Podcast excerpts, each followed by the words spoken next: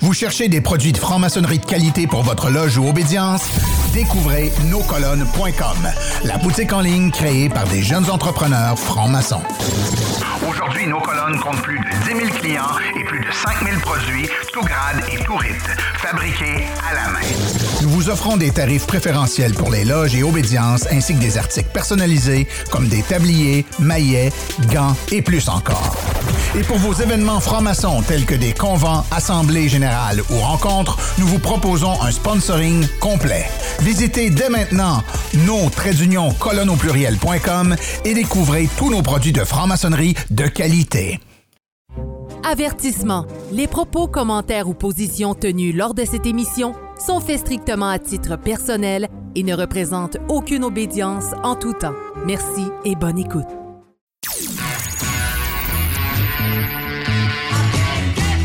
Vous êtes sur Radio Delta, la radio qui rayonne entre les oreilles.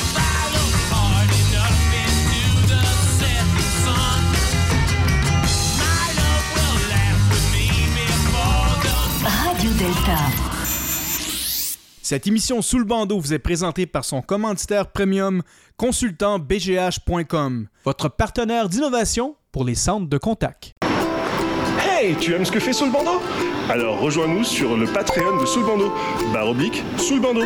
Bien sûr, sache-le, il y a 4 forfaits 3 dollars, 5 dollars, 7 dollars et 33 dollars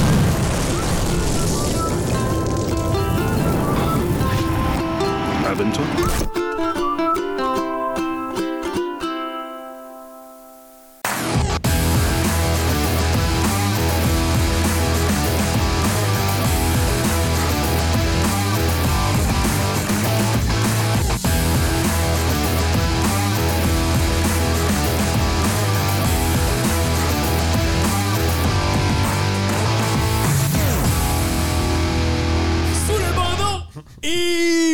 Numéro 79. Et là, je suis très heureux. Très heureux aujourd'hui parce que c'est on est la veille de notre convent, donc le convent de la Grande Loge Annie du Canada. Et euh, j'ai avec moi, en fait, euh, mon grand maître adjoint aux affaires intérieures, mon frère euh, Kenley Talmer, et mon frère qui vient de loin, parce que tu es de retour du Panama pour une courte période, mon frère Mathieu, euh, mon partenaire de voyage habituellement, habituellement dans tous mes vlogs ou presque.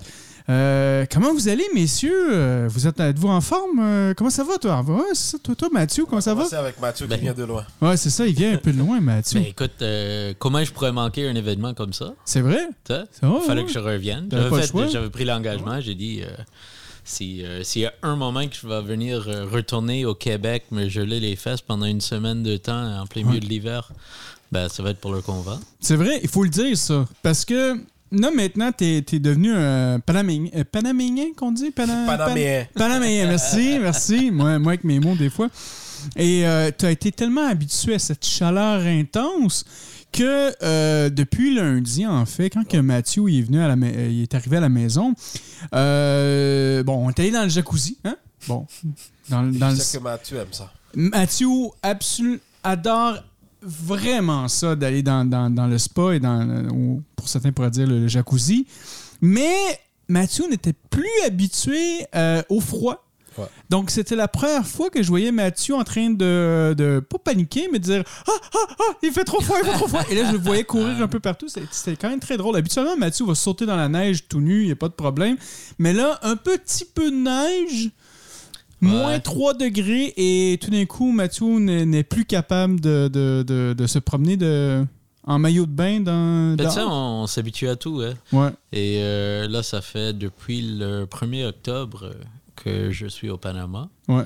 Euh, travailler et vivre euh, sur mon bateau avec euh, ma conjointe et ma plus petite. Ouais. Et les premières, le premier temps, ben, c'est sûr que tu as, cette espèce de période d'adaptation. Ouais. Mais maintenant, c'est rendu comme chez moi. Ouais. Le, le rythme de la place, la, la façon que j'approche les, les engagements, la vie et tout ça, c'est tout à fait différent. Et, euh, et effectivement, il y a une espèce de choc à revenir ici à Montréal, euh, là où euh, le monde sont sur l'horloge, ont des obligations, tu vois. Je suis un peu plus habitué à le... bah, peut-être cette semaine, peut-être la semaine prochaine, on va voir, tu Ouais. vois, c'est ça. Mais, euh, mais tu as fait quand même des belles découvertes au Panama. Est-ce que j'ai compris aussi, tu as vu qu'il y avait de la maçonnerie au Panama, pas encore participé, mais euh, je veux dire, il y a, y y quand même. euh, euh, il y, a, il y a une fraternité aussi qui est disponible en, Amé- ben, en Amérique centrale. Puis je pense que le Panama, c'est en Amérique centrale, là, je me Ouais, souviens bien. Là. Absolument. Ben, il y a des, y a des frères, euh, des sœurs, on les trouve partout au monde. Ouais. Et euh, ben, ils me reconnaissent, puis euh, je les reconnais quand ils me reconnaissent, tu vois, Ouais. comme ça. Et euh, ouais, j'ai eu l'occasion d'échanger euh, à plusieurs reprises avec des frères et sœurs là-bas. Euh, ben, en fait, juste avec des frères, à date. Pas juste des sœurs là-bas. Ouais. C'est un peu plus euh, peu fréquent. Mais ouais, la fraternité existe. J'ai des grands espoirs de rentrer en contact avec le grand secrétaire de la Grande Loge de Panama qui a déjà établi certaines intentions de, Ouais. de discuter avec, euh, avec nous. Donc, euh, ça va me faire plaisir si je peux faire ça. Puis, euh, si je peux avoir des, des discussions, ce serait merveilleux. Ah oui? Et ouais, de, de découvrir ça, d'avoir la chance d'aller visiter, ça, ça serait très bien. Malheureusement, là où je suis actuellement, je suis un peu reculé de, de ce qu'on pourrait appeler les grands centres du Panama. Je suis sur la côte nord euh, d'un petit village, euh, à peu près à deux heures de route des, des villes les plus proches, euh, par des Wow. chemins tout croches. euh. donc, euh, bah. On rentre pas souvent en ville et quand on y va, c'est en mission pour chercher de la bouffe, pour chercher des pièces, des équipements et puis tout ça. Mais euh, non, non, c'est un, c'est un très grand plaisir de passer du temps avec ma famille. Euh, c'est c'est une, une de ces choses que euh, je pense à la fin de mes jours, c'est une de ces rares choses que je vais dire j'aurais aimé avoir plus de temps de passer avec ma femme, avec Ouais. mes enfants, puis tout ça. Donc là, j'en profite amplement. Puis j'adore voir l'effet que ça sur ma fille, d'être sortie de la ville, d'être entourée de personnes qui, euh, qui vivent autrement, qui Ouais. ont d'autres ambitions, puis qui ne prend pas la vie trop au sérieux, tout en étant très sérieux dans la façon qu'ils vivent leur vie. Sauf quand ils veulent aller quand tu vas chercher du propane, ça par exemple, ils le prennent moins au sérieux. Ou ils prennent leur temps, c'est ça? Ben, ils le prennent très au sérieux. Ouais? Ils le prennent très au sérieux. C'est juste que le, le- le- les attentes qu'on a face au délai ne sont pas pareilles. Et euh, Franco, il rit parce que je l'ai raconté l'histoire euh, Ah oui. plus tôt cette semaine. Mais tu vois, ici, c'est une banalité. Tu, euh, Ça prend cinq minutes de remplir Tire, une... euh, Ah ouais. Le gars, il te connecte ça, puis Ben, quand j'étais au Panama, ben, la seule place qui peut remplir des bonbonnes du type qu'on a ici en Amérique du Nord, c'est la centrale, c'est l'usine. Alors là, tu arrives là, tu as des gardiens de sécurité, comme en prison, des portes de sécurité, il faut que tu cognes, il ouvre une porte, tu rentres avec tes bonbonnes. Euh, en tout cas, c'est- assez hallucinant. Et euh, ben, une longue histoire courte, ça a pris à peu près euh, proche de deux heures finalement pour faire remplir une bonbonne de propane. Euh, où j'ai dû demander qu'un employé le fasse pour moi parce que euh, même si cette fois-ci je me suis souvenu de mettre des chaussures au lieu de des gougounes, Ouais. ah ben là ça prendrait des pantalons longs, ça prenait une chemise euh, euh, plus habillée quoi, Ouais. parce qu'il y a des standards quoi pour aller remplir ton bonbonne de non, propane. faut que tu sois beau pour aller là-bas. là. Mais, mais c'est. C'est, un plaisir de découvrir d'autres pays, ça. Ben ouais. De, de vivre une expérience autre, de, de, de, de t'acclimatiser un petit peu de la réalité du monde. Puis, euh, bah, c'est, c'est pas plus grave que ça. C'est, Mais des- ça- c'est des belles expériences. Moi, j'ai- j'aimerais bien demander à Mathieu comment est-ce que il voit le côté de la fraternité. Par exemple, tu rencontres d'autres personnes.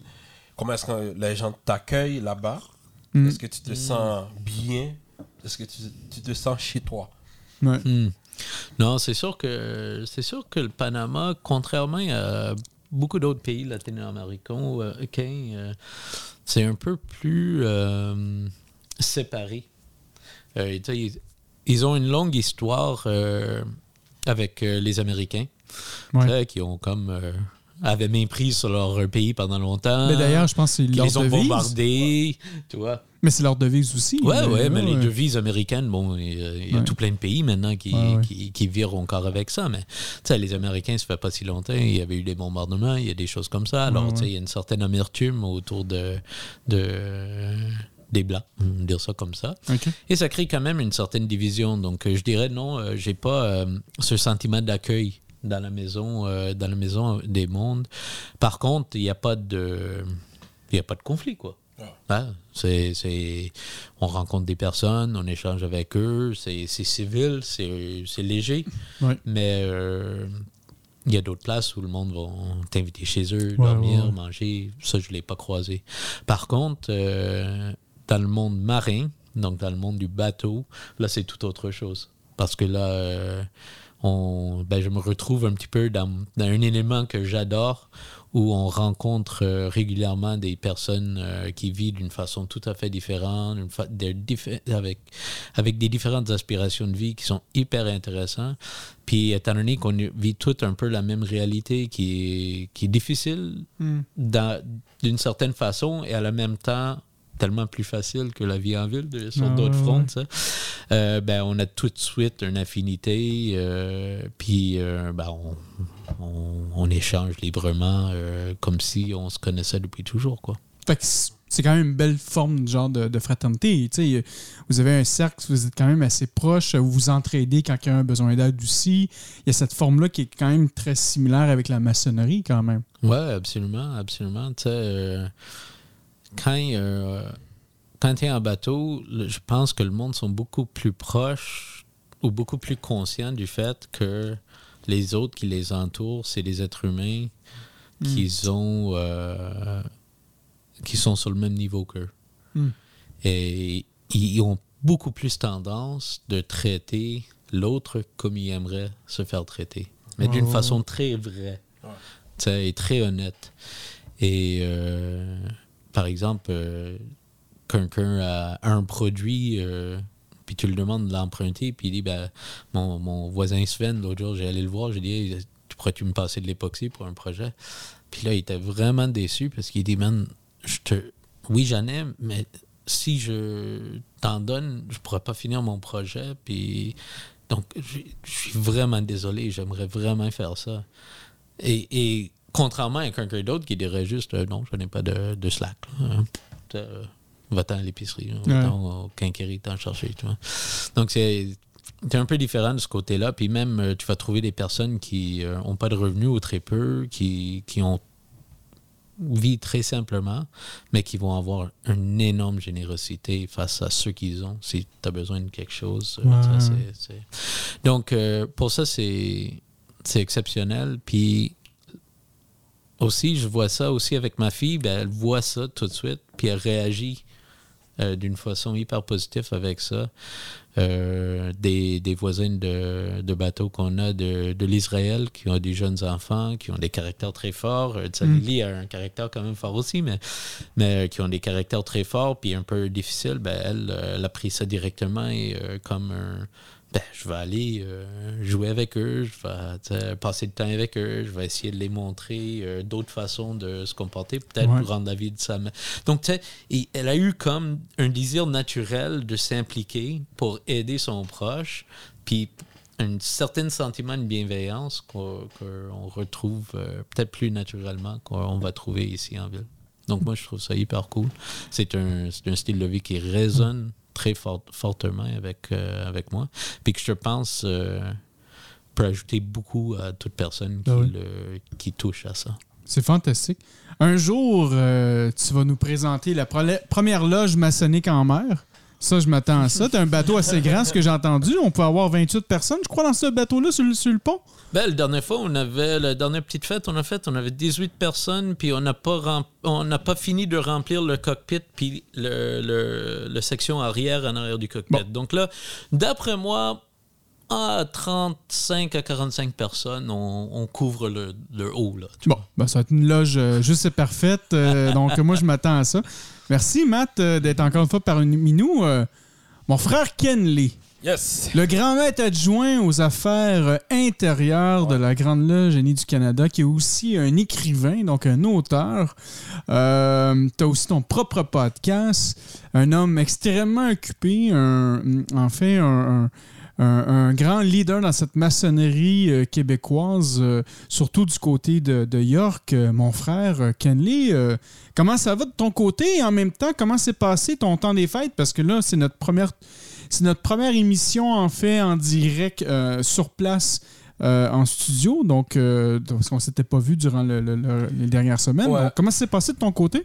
Bah, ça va. C'est pour les fêtes, euh, c'était très bien. J'ai eu le moment, j'ai eu des moments extraordinaires. J'ai passé du temps avec euh, des frères et sœurs qui sont ici, Ouais. euh, qui sont venus étudier. Mais tu sais, euh, en décembre, donc ils n'ont personne, donc c'est le moment de Ouais. de dîner, de souper avec euh, ces gens, de passer du temps avec mes frères et sœurs. Ouais.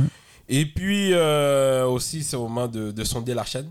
Donc, Ouais. euh, on a fait quelques petites portions mystiques pour nous, pour rester soudés, parce que la façon dont on vit euh, la fête de fin d'année ici, c'est pas comme ça qu'on vit ça en Haïti. Comment vous le vivez en, en Haïti? C'est une fête communautaire, OK? c'est pas une fête de famille. Ici, c'est une fête de famille. Ouais. En Haïti, c'est une fête communautaire. Ah. Donc, euh, par exemple, le 1er janvier, je vais prendre euh, la soupe chez euh, mon voisin d'à côté, je vais manger de l'autre côté. C'est la même chose pour la Noël. Donc, le 24 décembre, tout le monde est dans la rue, il y a des fêtes partout. euh, va- Mais ici, euh, c'est des fêtes de famille. Donc, pour la personne, par exemple, qui arrive ici euh, pour la première fois, un 24 décembre, c'est extrêmement difficile. Il fait froid, tu restes à la maison. Si tu n'as d'autres per- tu n'as pas d'autres personnes pour partager ce moment, c'est c'est pas facile. Et moi, ça me fait penser, je me rappelle la première fois que je suis venu ici, c'était en 2013, euh, c'était en, décembre de 2013. Je me suis demandé qu'est-ce que tu faisais là, Canley. Ah oui. Parce qu'au fait, euh, je ne suis pas habitué à, à- à vivre euh, les fêtes de fin d'année à l'extérieur du pays. C'était la première fois. Hmm. Il y avait de la neige et mes amis m'appelaient euh, en Haïti pour me dire Qu'est-ce que tu fais Euh, On a une soirée ce soir, on va faire. on, on a, on, a, on a un souper ce soir. Et là, moi, je suis dans une chambre, il neige. Euh, il n'y avait pas d'autres personnes, j'étais dans un Airbnb et puis euh, je me suis dit non, plus jamais un mois de décembre au Canada, non, non, non, non. Mais euh, et c'est là aussi que j'ai compris euh, l'importance d'accompagner mes frères et sœurs parce Mhm. qu'en fait, moi aussi j'ai déjà vécu ça. Passer une fête de fin d'année euh, ici, Ouais. où on a l'habitude de vivre une fête communautaire et là c'est une fête de famille, Ouais. c'est extrêmement difficile. Bon, j'ai passé euh, de très bons moments avec mes frères et sœurs pour euh, cette année. Donc, je commence déjà à préparer, euh, à rédiger euh, mon prochain livre. J'ai déjà le, le titre en tête. J'espère que ça va être à la roseraie des philosophes que Bien tu vas envoyer ça. sûr, bah oui. sûr. Et ça va être. je commence déjà à réfléchir. Ouais. L'être à un jeune maçon haïtien. Parce que ça Ah, me parle. wow.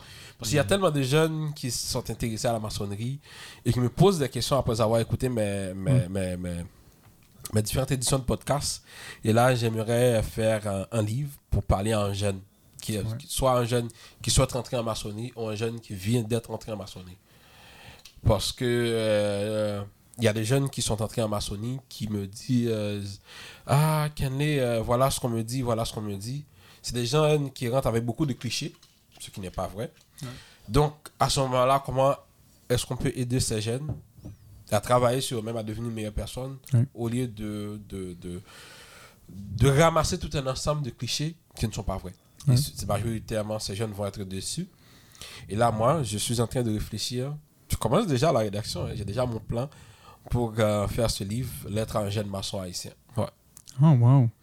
Ben, je te dis ça comme ça. Mais si t'as besoin d'une préface, ça va me faire plaisir de te la Bien faire. sûr, bien sûr. Ah, mais c'est fantastique, ça. C'est fantastique. Puis c'est vrai, tu sais, des fois, on on pense pas à, sais, à cet impact-là, tu sais, de, de- comment que nous, on fête euh, Noël et le temps des fêtes, puis comment que des fois, les gens peuvent vivre de cette solitude-là, tu sais. Euh, on on l'a annoncé quand même durant quel- quelques années de ça, puis je pense même durant notre, dans, dans notre cercle proche de, de- de la Grande Loge, moi, je le disais aux gens, tu sais, si, si vous êtes tout seul à Noël, vous m'appelez, il y a de la place en masse. j'ai toujours une tourtière de plus ou sinon j'ai- quelque chose de chaud prêt pour, euh, pour les frères et sœurs s'ils veulent s'ils sont mal pris ou s'ils sont tout seuls. tu sais. Euh, mais euh, ouais, hey, mais, mais ce serait quand, quand même le fun de faire cette- ce concept-là tu sais, de Ouais. familial avec tout le monde puis d'inviter le quartier au complet. Plein, puis de- ouais, ouais. Ah, Donc, tu invites euh, les frères et sœurs, on passe ouais. du temps, on mange ensemble, on joue. Donc, ah, c'était bien. Bien. Ah, c'est cool ça. Mais tu vois, moi, euh, ça, c'est un beau euh, segment, euh, en fait, un, un vers, vers, vers l'au- l'autre sujet avant qu'on commence avec le sujet principal. Mais tu vois, moi, quand je fais des, euh, quand je fais des fêtes, le 23 décembre, euh, sur un sujet genre comme le nouveau livre ici qui s'appelle Lucifer et la franc-maçonnerie, hein, euh, donc, ça, ça permet d'avoir des discussions assez envenimées, disons, avec des fois avec, certains frères. Et euh, ça leur ajouté un chapitre de plus dans mon livre. Ah ouais. Ouais, ouais, ouais. ouais. Fait que donc, euh, moi, ce que j'ai appris durant le temps des fêtes, c'est de pas prendre de l'alcool et parler du sujet de mon livre parce que ça peut causer un peu des, des conflits. Des Ouais, ça- ça- ça- mais, mais sinon, euh, euh, tout, tout est bien, on a tout résolu, il n'y a pas de souci. Mais euh, sinon, euh, bon, le livre, vous le voyez, je pense que vous, vous avez chacun aussi de votre, votre belle copie en plus de, de ce Tout livre-là. frais, tout frais, Tout frais. Je l'ai reçu aujourd'hui. Ouais, ah ouais, je l'ai reçu aujourd'hui du, de l'imprimeur. et bon, et encore, moi, je suis quelqu'un qui fait de l'assurance qualité dans ma vie. Hein? Donc là, j'ai remarqué qu'il y a quelques petites erreurs. Exemple, ici, on voit que le pli pour la page, bon, le F est encore là. Donc là, je vais tasser, je vais, déplacer mon, mon, mon look et le texte à l'arrière, ben, il est directement sur le, le pli qui est tout ici. Donc, mais ça, c'est le côté perfectionniste que je suis. Donc, je vais tout régler ça, mais sinon, le texte est complet. Le livre est final. Donc, euh, Oui. Mon frère Franco, là, ça va me faire plaisir de, de repartir rapidement avec ça au Panama pour être la première personne d'avoir lu votre livre à, l'étranger. Ouais, en plus, Ça va être ça mon objectif. ça, ça va être malade. Bah ouais, puis je vais te le dédicacer en plus. J'ai à peu près 60 étampes. Là. Je vais toutes les étamper une page par une. ça va être parfait. C'est merveilleux. Et Juste pour te faire chier un peu, de temps en temps, je vais t'envoyer des belles photos de. Ouais. Mais moi, je veux juste que tu lis le livre, OK? Genre devant l'océan. Puis tu dis, bon, ben là, présentement, je suis au Sandblast. Mhm. Et euh, je suis rendu à la page euh, 10. Tu sais. Merveilleux. Et après ça, euh, tu es rendu en Colombie voir euh, notre frère Rachid. Et euh, je suis rendu à la page 50. Donc, euh, quelque chose comme ça. Ça, ça veut dire que tu lis pas très rapidement. Mais ça, c'est pas grave. Ouais, mais c'est correct. Quand on prend notre temps pour lire un livre, c'est qu'on le déguste, puis Ouais, on, vrai. on trouve ça intéressant, C'est puis ça. on veut prendre le temps de C'est bien exactement ça. Donc, Ouais.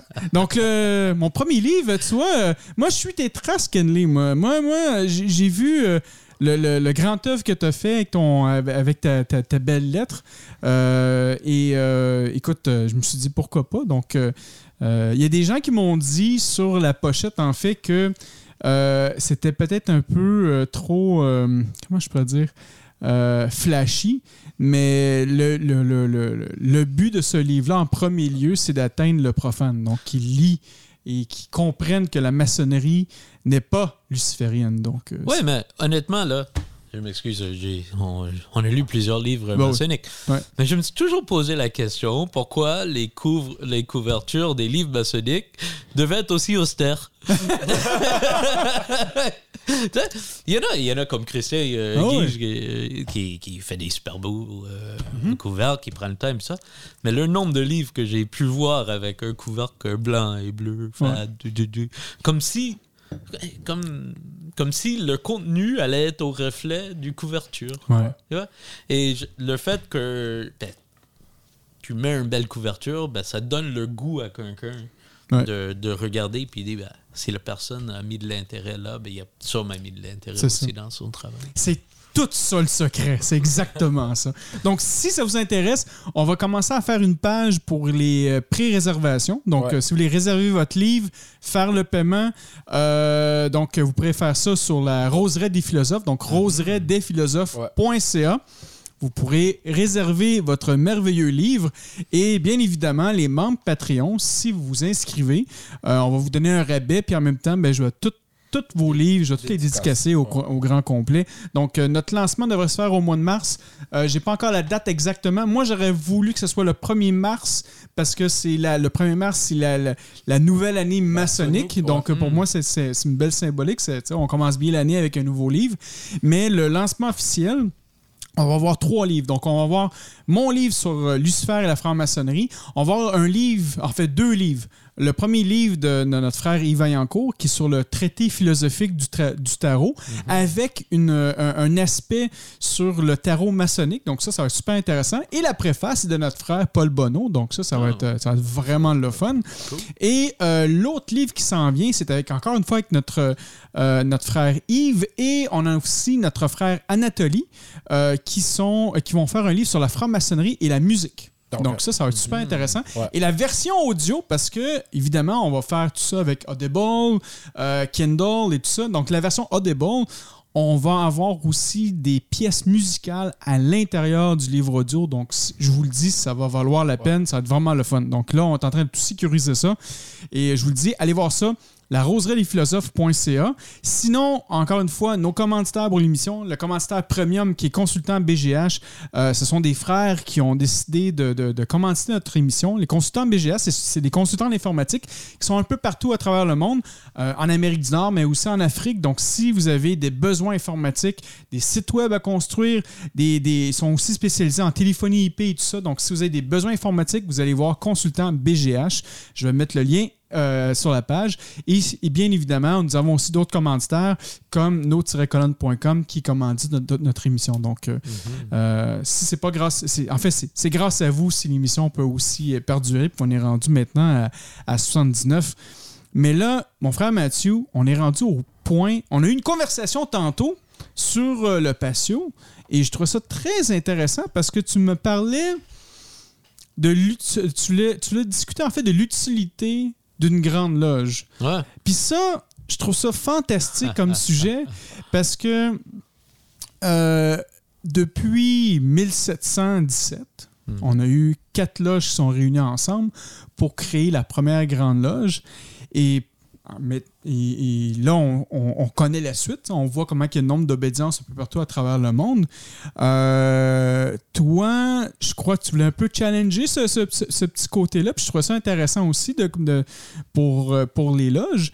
Mais euh, autant aussi qu'il y a quelques semaines de ça, même que notre frère Franck Fouquerie, moi j'ai eu une discussion avec lui sur même des, de- pour rendre, un, pro- euh, rendre le processus encore plus, euh, le processus maçonnique en fait, encore plus personnel et que euh, on, justement ça devient comme un aspect informatique, comme un open source, Mm. où que tout le monde a accès à, à toutes les informations à tous les degrés, puis qu'ils font leur processus comme qu'ils veulent. Puis je trouve ça super intéressant de- de- d'associer avec ce genre de choses-là. Puis là, quand tu viens de me parler de, de, de l'aspect de l'utilité d'une grande loge, euh, je me suis dit, pourquoi pas qu'on fait tout le sujet au complet de cette émission-là. Fait que je, je vais te laisser de, comme de placer la table, Ouais. euh, puis on, on va y aller euh, ad lib là-dessus, puis ça, ça va être le fun. Bien sûr, pourquoi pas. Puis je vais, euh, juste avant de commencer là-dessus, émission 79, Ouais. merveilleuse année ça. Ouais, hein? Ouais. Génération X! Génération X! Bon, ça c'est fait.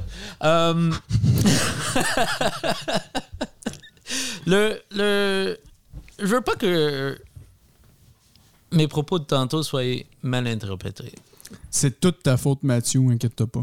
Donc, On va te je reprocher je ça. vais clarifier ma, ma position. À l'heure actuelle, je pense que les grandes loges ont une, une utilité profonde Ouais. euh, et sont euh, quasi essentielles à la survie de euh, beaucoup de loges. Ouais. Euh, on le vit dans la Grande Loge Annie comme dans beaucoup d'obédiences que la Grande Loge facilite grandement la, que euh, quand une loge a des dénouements ou des hauts, ben que on peut travailler plus efficacement entre, entre les différentes loges pour s'assurer que ben, on continue les travaux, que les loges se, se mettent pas en sommeil, puis des choses comme ça. Donc, tu vois, oui, il y a des, des- des belles raisons pour ça, puis ça assure une certaine rigueur et qualité de- des travaux. Par contre, dans les, les traditions initiatiques, autant que dans la plupart des, des traditions religieuses ou si on regarde euh, surtout dans la Bible euh, les façons qui s'organisaient l'intention d'organisation du début de l'Église, c'était toujours un petit groupe autonome qui se réunissait par, euh, par leur propre volonté, on va dire ça comme ça, et euh, échanger des idées, développaient entre eux-mêmes, se développaient à travers de ces échanges-là. Ouais. Et euh, ils ne se reposaient pas ou ils, ils se ne- ils n'étaient pas dépendants en quelque part d'une institution externe, d'un corps externe pour régulariser leur fa- la façon qu'ils vivaient leur expérience initiatique ou qui vivaient leur, euh, leur chemin de, vers euh, de leur quête, on peut dire ça comme ça. tu vois. Et euh, ce qu'on voit actuellement, c'est que, ben, en tout cas, moi je vois dans notre obédience particulièrement, il y a des, il y a une certaine, comment qu'on peut dire, il, il- il y a une certaine tendance des loges de dire, ben, ben, la grande loge va s'occuper de ça. Tu vois, on n'a pas besoin de, de gérer nos finances.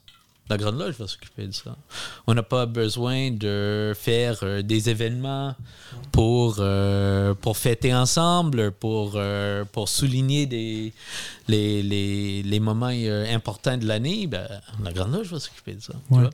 Et euh, je me demande si le fait que ces institutions-là existent ne devient pas un frein finalement pour que les membres se responsabilisent pleinement face aux euh, différentes fonctions qu'on peut avoir quand, on est, quand il y a des fonctions dans la loge.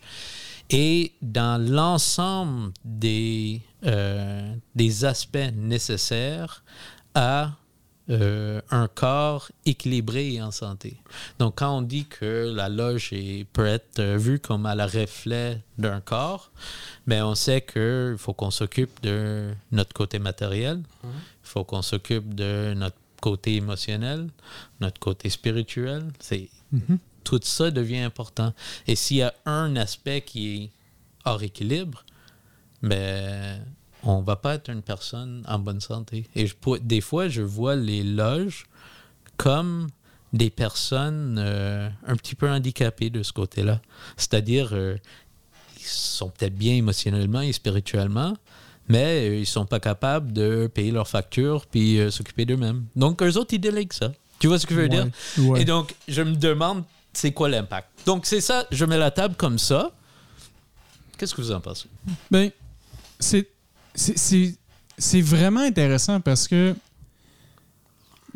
là, tu expliques un peu le, corpon- le comportement humain, Mhm. mais là, qui se reflète à une loge. Comme si tous les membres de la loge est une cellule ou une partie de ce corps-là.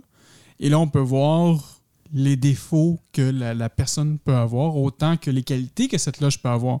Parce que justement, tu pourrais avoir une loge qui s'implique vraiment beaucoup dans toutes les causes caricatives, mais qui sont vraiment pas bons du côté financier. Absolument.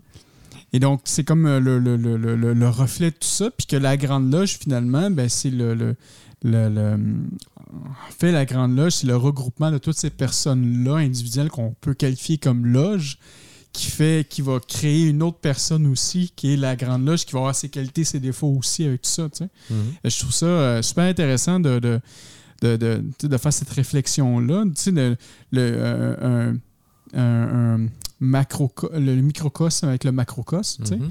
Euh, j'ai l'impression que c'est cette association-là, mais j'ai l'impression aussi que, je sais pas ce que tu en penses de ça, mais que autant si, disons, la loge serait toute seule, elle aurait quand même probablement les mêmes problèmes, mais au lieu d'être au niveau de la loge, ça serait peut-être juste redescendu au niveau peut-être des officiers, des, des membres en tant que tels. Donc là, euh, les problèmes, si elle laisse certains problèmes à l'obédience qu'elle le gère, peut-être que dans la loge, les membres en tant que tels vont laisser ça aux officiers parce qu'ils vont se dire les officiers vont s'en occuper, c'est pas à nous.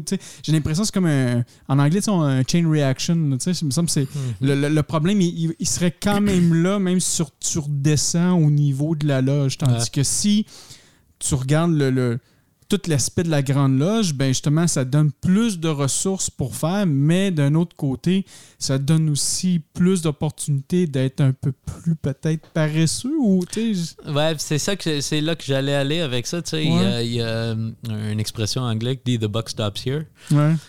Puis quand tu as le sentiment that the buck stops here, si tu fais, si tu t'en charges pas, ben le truc va simplement s'éteindre. Mais tu as une certaine motivation additionnelle pour dire OK, ben je veux pas que ma loge ferme, je veux pas Ouais. qu'elle s'éteigne. Donc je vais, je vais faire un peu plus d'efforts. Mais quand tu as cette espèce, quand tu as l'opportunité de déléguer ces choses-là à un autre corps, l'être humain étant souvent, comment je pourrais dire, à, à la recherche de la voie facile, Mhm. ben, c'est une voie facile, ils vont l'exploiter naturellement. Et, euh, et voilà. Moi, je me suis toujours considéré comme quelqu'un de paresseux. Donc, si je peux trouver une façon d'arriver au même résultat sans avoir à faire le travail, ben, je, vais- je risque de le faire. Mais des fois, ça fait en sorte que on n'apprend pas. On grandit Ouais. pas. On ne devient pas des meilleures personnes. Et pour moi, ben, c'est tellement partie du processus maçonnique que je me demande pourquoi on s'offre cette possibilité-là D'être Dans- une grande loge, dans ça? cette tradition. Ouais. Ouais. Moi, ce que je, je dirais à, à cette question, Mathieu, c'est d'abord, euh, n'oublie pas que le problème, ça commence déjà dans la loge. Mhm. Et la responsabilité, d'abord, c'est c'est le vénérable maître. Mhm. Il faut apprendre à déléguer. Mais dans cette délégation de pouvoir, il faut engager tout le monde. Ouais. Parce que c'est extrêmement important. Si la personne arrive dans sa loge, il n'est jamais impliqué, il ne se sent pas chez lui, demain il va devenir maître, Mhm. il va être membre du conseil de l'ordre, il ne sera pas impliqué. Ouais. Mais si de l'apprentissage, il se sent impliqué, il va s'engager. Ouais. Et moi, j'ai dit, le problème, ça commence dans les loges. On doit impliquer, on doit permettre à nos frères et sœurs de s'engager un peu plus, même si la personne n'est pas officier, mais la loge peut avoir des commissions. Donc cette personne est impliquée dans une commission. Comme ça, la personne va se sentir utile. Et cette personne, quand il va arriver au Conseil de l'ordre, il va s'impliquer aussi. Parce que n'oublie pas que le Conseil de l'ordre est composé assez souvent de membres de, de différentes loges. Or, est-ce que si vous regardez bien, est-ce que ces membres sont aussi impliqués dans leur loge? Parce que si, les- si ces personnes ne sont pas très impliquées dans leur loge, ils ne vont pas être impliqués euh, dans le Conseil de l'ordre. Ils vont être là pour être là. En fait, c'est ça. Je pense, Mathieu, le- le- la- vraie question, c'est l'implication des frères et sœurs dans leur propre loge. Ouais. Qu'est-ce qu'est-ce qu'on vient faire? Qu'est-ce qu'on vient faire en maçonnerie? On élève des temples à la vertu, puis on creuse des chose euh, pour les vices. Ça veut dire qu'on travaille, travaille sur nous autres mêmes, autant sur nos qualités et nos défauts. Donc, si on est paresseux, si on, comme tu dis si bien, Mathieu, dans une certaine expression que des fois dans nos têtes, parce que moi aussi je me vois littéralement comme ça, le petit singe qui est là, qui est en train de naviguer, puis quand il, est- il, va, il va vraiment réagir quand il arrive, tu sais, c'est la dernière seconde, puis là, ah, on va essayer de régler ça parce qu'on procrastine durant tout le temps pour se Elle rendre appelle ça le panic monkey. le panic monkey, c'est ça, c'est ça. Le, le- le singe paniqué. Et- mais mais, mais c'est ça. Donc, je pense que le, tout ce travail-là, effectivement, se, se- se commence en loge. Donc, euh, donc là, ta question originale, c'était quoi? C'était euh, l'utilité. En fait, pourquoi qu'on. Pourquoi qu'on l'utilité de la grande loge finalement dans, dans- dans tout ce processus-là? Parce que en tant que tel si on serait capable de faire tout ce travail-là dans la loge bleue pourquoi que la grande loge elle est là? C'est ça?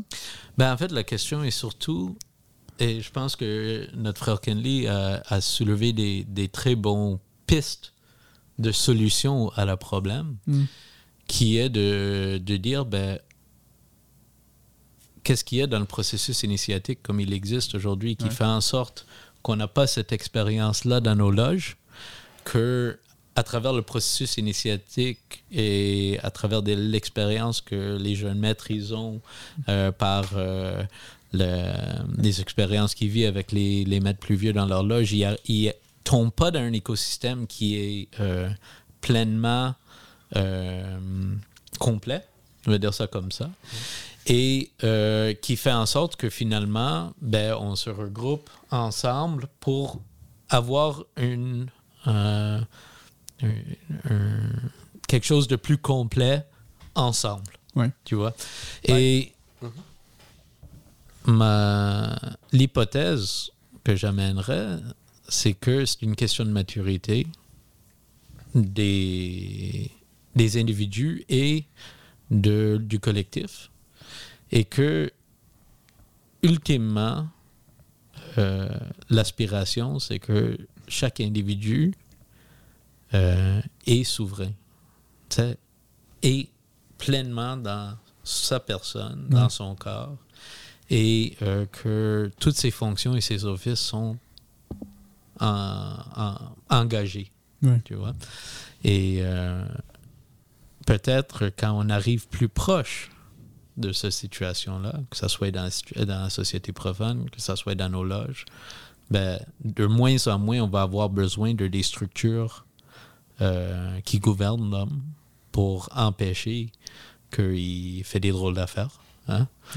Euh, et plus on va naturellement euh, tendre vers de l'auto-organisation qui va avoir des résultats bénéfiques pour tous ceux qui nous entourent. Moi, j'a- j'allais dire tantôt, par exemple, euh, quand j'étais venu, ce que je faisais généralement avec le second surveillant, je demandais à tous les apprentis, par exemple, de venir une heure de temps avant la tenue. Pendant que moi et le, le maître des cérémonies, on va monter le temps, Ouais. ils font le travail. Je leur dis un jour, si vous ne sentez pas, si vous n'aimez pas ce que vous faites, vous n'êtes pas obligé de venir une heure de temps avant. Ouais. Parce que la loge, c'est votre maison. Mhm. La loge, c'est notre bien. Oui. Donc, si tu ne te sens pas bien, ne viens pas.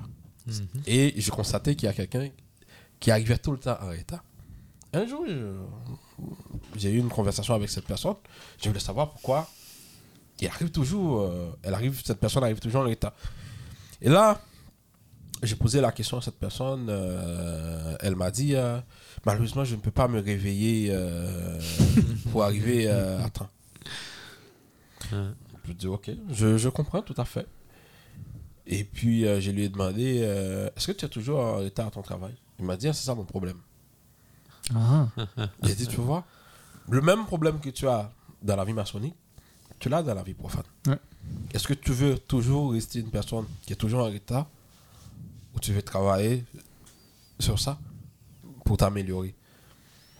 J'ai dit Est-ce que tu ne prends pas plaisir dans le travail que tu fais? Il me dit Oui. Est-ce que tu ne prends pas plaisir à venir dans la loge? Oui. Ben, si tu prends plaisir à, à- à venir dans la loge, donc tu es là pour élever des tempes à la vertu Mhm. et causer des tombeaux au vice, tu dois, en tant qu'apprenti, travailler sur cette faiblesse, sur ce défaut, parce que tu es toujours en retard. Et tu vas voir, quand tu commences à travailler, tu commences à te dire, je dois venir à la loge avant. Et tu vas voir comment est-ce que ça va refléter dans ta vie profane.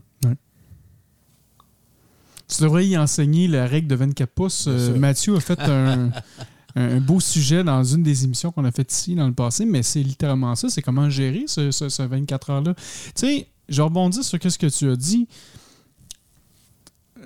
Un aspect que les, les, les gens réalisent pas nécessairement quand ils rentrent en maçonnerie, c'est le concept du devoir. Mm. Tu sais, ce devoir-là, tu sais, euh, il y a plusieurs choses dans ce devoir-là. C'est d'être euh, au service de ses frères et sœurs quand on a besoin, d'être au service de sa loge. Comme tu dis, c'est sa maison. Ouais. Donc, mettre en ordre. Tu sais, avant, moi, j'ai souvent vu des gens, ils ont dit Ah, je veux rentrer en maçonnerie parce que je veux changer le monde. Oui, mais avant de vouloir changer le monde, il faut t'apprendre à te changer toi-même. Ouais.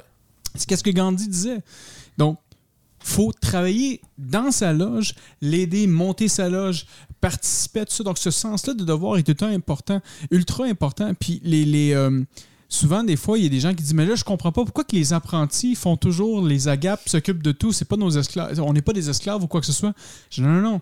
Vous n'avez pas compris l'aspect d'être au service. Mhm. D'être au service des autres. Ça veut pas dire d'être un esclave, c'est d'être au- service, Service des autres. d'être à l'écoute de tes frères, des, des- des besoins de ton prochain, pas nécessairement de tes frères et de tes sœurs, mais d'être à l'écoute de ton prochain, puis dire, mais qu'est-ce que je peux faire pour élever, le but c'est toujours d'élever cette conscience-là, d'aller toujours un petit peu plus loin. Seul le service élève. Ben oui, exactement. Puis c'est aussi dit dans la Bible et tout ça. Donc, euh, c'est. Pour moi, c'est- c'est c'est- c'est la base. Donc, euh, les gens, quand. qui- des fois, je me rends compte, peut-être aussi c'est une autre question qu'il faut se poser. Est-ce que les gens rentrent en maçonnerie pour les bonnes raisons? S'ils ne rentrent pas dans les bonnes raisons, c'est peut-être pour ça aussi qu'ils sont assis sur des colonnes et qui décident de dire c'est un beau spectacle ce soir, je vais regarder le vénérable maître, puis la, la fin de la soirée est terminée, je vais retourner à la maison par après. Ouais. Qu'est-ce que tu en penses de ça, Matt? Est-ce que ça pourrait répondre peut-être une partie à cette, ré- à cette question-là que tu, nous- tu nous- tu nous as apporté tantôt? Ben, tu parles, est-ce que c'est peut-être pour ça que le monde rentre en maçonnerie? Ouais. Moi, je revirais la question. Est-ce que, parce que nous autres, avant que quelqu'un rentre en maçonnerie, ben, c'est que c'est nous qui les invitons. Hein. Ouais. C'est nous autres qui les parlent, Ouais. qui vérifient leurs motifs, Mhm. Qui euh, les enquêtent Mhm. et euh, qui choisit, euh, qui émet leur désir, qui participe avec nous. Donc, si ce qu'on cherche, c'est des personnes impliquées, et ça devient un critère de sélection pour nous parce que c'est une de nos valeurs. C'est une nos valeurs, des personnes impliquées qui veulent euh, travailler sur eux-mêmes euh, pour réellement euh, pouvoir euh, aller travailler euh, et développer le, le service après ça euh, Ouais. à l'extérieur. Ben, les types de personnes qui vont rentrer en maçonnerie vont refléter ça. Ouais. Et ça, ça me, pense- ça me fait penser à, à quelqu'un qui m'expliquait que avant, par exemple, euh, à la Grande Loge d'Haïti, pour Ouais. rentrer, euh, tu attendais trois ans. À ch- à chaque enquête, une année. Il faut voir si la personne sait pourquoi elle veut vraiment entrer en maçonnerie. Si cette personne sait vraiment pourquoi elle veut rentrer en maçonnerie, elle va être patiente, elle va attendre. Et à ce moment-là, avant, il y avait, quand la personne passe ces trois années à attendre, à ce moment-là, il y a au moins six mois avant l'initiation, on l'explique un peu c'est quoi la maçonnerie. Pour s'assurer que, est-ce que vraiment tu veux rentrer là? Hmm. Est-ce que tu, tu comprends que dès que tu rentres là, tu, vas être, tu dois être au service de tes frères et sœurs? Il n'y a pas de la gloire, il n'y a rien à, à ce moment-là que travailler sur toi-même pour devenir une meilleure personne. Est-ce que vraiment c'est ce que tu veux? Ouais. Et euh, la question de maths m'a fait penser, m'a fait vraiment penser à ça. Hmm. Pourquoi les gens ils veulent entrer en maçonnerie? Et c'est à nous, quand on fait le passage sur le bandeau de les enquêtes aussi, de vraiment découvrir pourquoi cette personne veut entrer en maçonnerie. Et c'est sa raison qui va permettre à la loge de grandir. Si la personne veut juste entrer en maçonnerie parce que elle entend parler de la maçonnerie euh, partout, la personne va arriver, elle va observer ce qu'on fait dans la loge simplement. Elle ne va pas s'impliquer. Mais si elle vient parce qu'elle comprend que la maçonnerie va l'aider à grandir, à devenir une meilleure personne, mais aussi cette loge, c'est sa maison, elle doit prendre soin de cette maison, donc elle va s'impliquer. Et on va voir les choses différemment. Ouais. C'est intéressant. Int- mais, mais, mais là, pour le moment, dans tout ce qu'on a dit, l'importance de la grande loge est toujours là parce que je me rends compte que les loges. Pas qu'elles sont pas assez matures parce que je, je vais peut-être me faire arracher la tête là, en disant ça. Mais euh, l'utilité de la grande loge, justement, c'est de réunir toutes ces, ces, ces, ces loges-là ensemble pour travailler ensemble parce que peut-être tout seuls, ils sont pas capables de travailler. Ben oui. Même, même au niveau de la diplomatie maçonnique aussi, la Grande Loge a, a une grande importance. Parce que frères- ses frères et sœurs ont besoin d'une institution qui peut, les, qui peut être une correspondance pour eux, par exemple, si le frère part en voyage dans une autre loge, à ce moment-là, l'importance même de l'obédience permet à d'autres euh, d'autres loges de l'accueillir euh, différemment. Parce que c'est l'obédience qui va avoir des traités d'amitié, tout ça. Donc, la Grande Loge est très importante. Cependant, on doit avoir des frères et sœurs qui sont très impliqués, que ce soit au niveau des, différentes loges, mais aussi de la grande loge. Parce qu'on ne peut pas tout remettre à la grande loge. Ouais. Par exemple, il y a une chose qu'on ne fait pas. Mais à chaque loge, par exemple, c'est ce qu'on va faire à l'âge d'Alliance. Il y, a des, il y a des loges qui ne se souviennent même pas de la date d'allumage des feux. C'est important pour la loge. Ouais. L'allumage des feux de la loge. C'est extrêmement important. À ce moment-là, on peut décider, par exemple, de faire une conférence, de faire une autre activité, pour réfléchir, pour regarder d'où vient la loge, parce qu'au fait, elle est en train de grandir. Qu'est-ce qu'on a surmonté comme épreuve, comment est-ce qu'on peut aider cette loge à grandir, à aller de l'avant, avoir une histoire. Il y a des loges, par exemple, qui ont une histoire. Il y a, il y a des frères et sœurs qui ont été dans la loge, qui ont, qui ont écrit des livres sur la loge, en quelque sorte. C'est extrêmement important. Donc, c'est des moments, par exemple, qui sont très, très, très importants dans l'histoire de la loge. Ouais. En dehors de la grande loge, la loge doit avoir des initiatives, doit prendre des initiatives pour ces genres de, de, de- d'événements. Ouais. Ben, écoute, je veux, je veux réitérer quelque chose. Moi, Oui. comme toi, je partage cette position qu'à l'heure actuelle, les grandes loges sont utiles et essentielles. Euh, sinon, je ne serais pas impliqué comme officier de la Grande Loge. Je Tu serais, pas revenu à Montréal. je- pas revenu à Montréal du Panama pour notre convent Ouais. parce que je considère que c'est un événement extrêmement important pour notre euh, Grande Loge et Ouais. pour l'ensemble de nos loges. Euh, je l'ai réitéré euh, hier soir à l'ensemble des frères et sœurs que je voyais de venir participer, de venir baigner un peu dans cette énergie pour générer cette action qu'on veut voir Ouais. tu vois. Par contre, je veux euh, peut-être retoucher euh, euh, quelque chose que notre frère Kenley a, a parlé d'eux. Il a parlé que c'est essentiel le Grande Loge pour euh, permettre le voyage. Et euh, on dit que quand t'es... Comment est-ce qu'on sait si, si t'es franc-maçon? Et mes frères et sœurs, ils me reconnaissent comme tel. Euh, si je m'en vais au Panama, et quand je échange avec le monde, j'ai pas besoin de ma grande loge pour, euh, pour dire que je suis franc-maçon. Mhm. Euh, quand puis oui, peut-être euh, un beau collier ou une bague ou un t-shirt euh, sous le bandeau. Oui, d'ailleurs, que vous pouvez vous, vous procurer sur le site web de soulbando.ca. On a des nouveaux t-shirts, dont celui-ci. Donc, merci Mathieu d'en parler. Donc, la- J'ai oublié qu'il faut pas donner le, euh, à Franco la chance de faire des segways Ouais, commerciales. m'a tout te vendre, moi. Peut-être euh, ça va être le déclencheur d'une conversation. Ouais. Mais ce qui va faire en sorte que la personne euh, te reconnaît, c'est pas qu'il t'appelle la grande loge puis euh, Ouais, qu'il demande, c'est parce qu'il va savoir, il va voir la façon que tu parles, la façon que tu, tu agis, la façon que tu interagis avec le monde. Et là, il va dire ouais, c'est c'est un vrai maçon, moi je vais le reconnaître, je vais l'accepter chez moi. Donc, en contrepartie à ce que tu dis, est-ce que les grandes loges ne facilitent pas justement des personnes qui ne sont pas, euh, comment on pourrait dire, qui, ne se font pas reconnaître comme telles par leur père à l'étranger, de rentrer dans des places où ils ne sont pas fait reconnaître naturellement par le bien de des structures administratives externes. Non? Qu'est-ce que tu penses de ça, Kenny? Moi, je dirais que. euh, N'oublie pas que le maçon, de même qu'il a des devoirs, il a des droits. Dès qu'il a été maçon un jour, il est maçon. Peut-être qu'il peut ne pas être maçon exemplaire.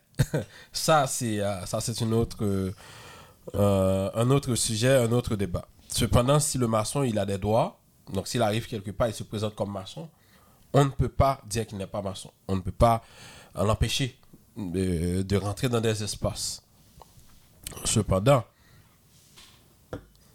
la grande loge, quand je disais tantôt, c'est que je parlais de la diplomatie euh, maçonnique. Parce que le fait que quand tu arrives, par exemple, dans une place, n'importe qui peut décider demain de dire que je suis euh, franc-maçon. Il arrive dans une place. Mais par exemple, tu viens de quelle loge, tu viens de quelle obédience? Ça aussi permet à, à, à- à des profanes de ne pas euh, juste débarquer dans un temple maçonnique et se présenter comme, comme maçon. Mais aussi, ça permet à nos frères et sœurs d'avoir des échanges à travers la Grande Loge avec d'autres obédiences. Par exemple, on peut décider de faire une tenue, une tenue commune avec le Grand Orient de France, de voir leur manière de réfléchir par rapport à certains symboles et nous aussi.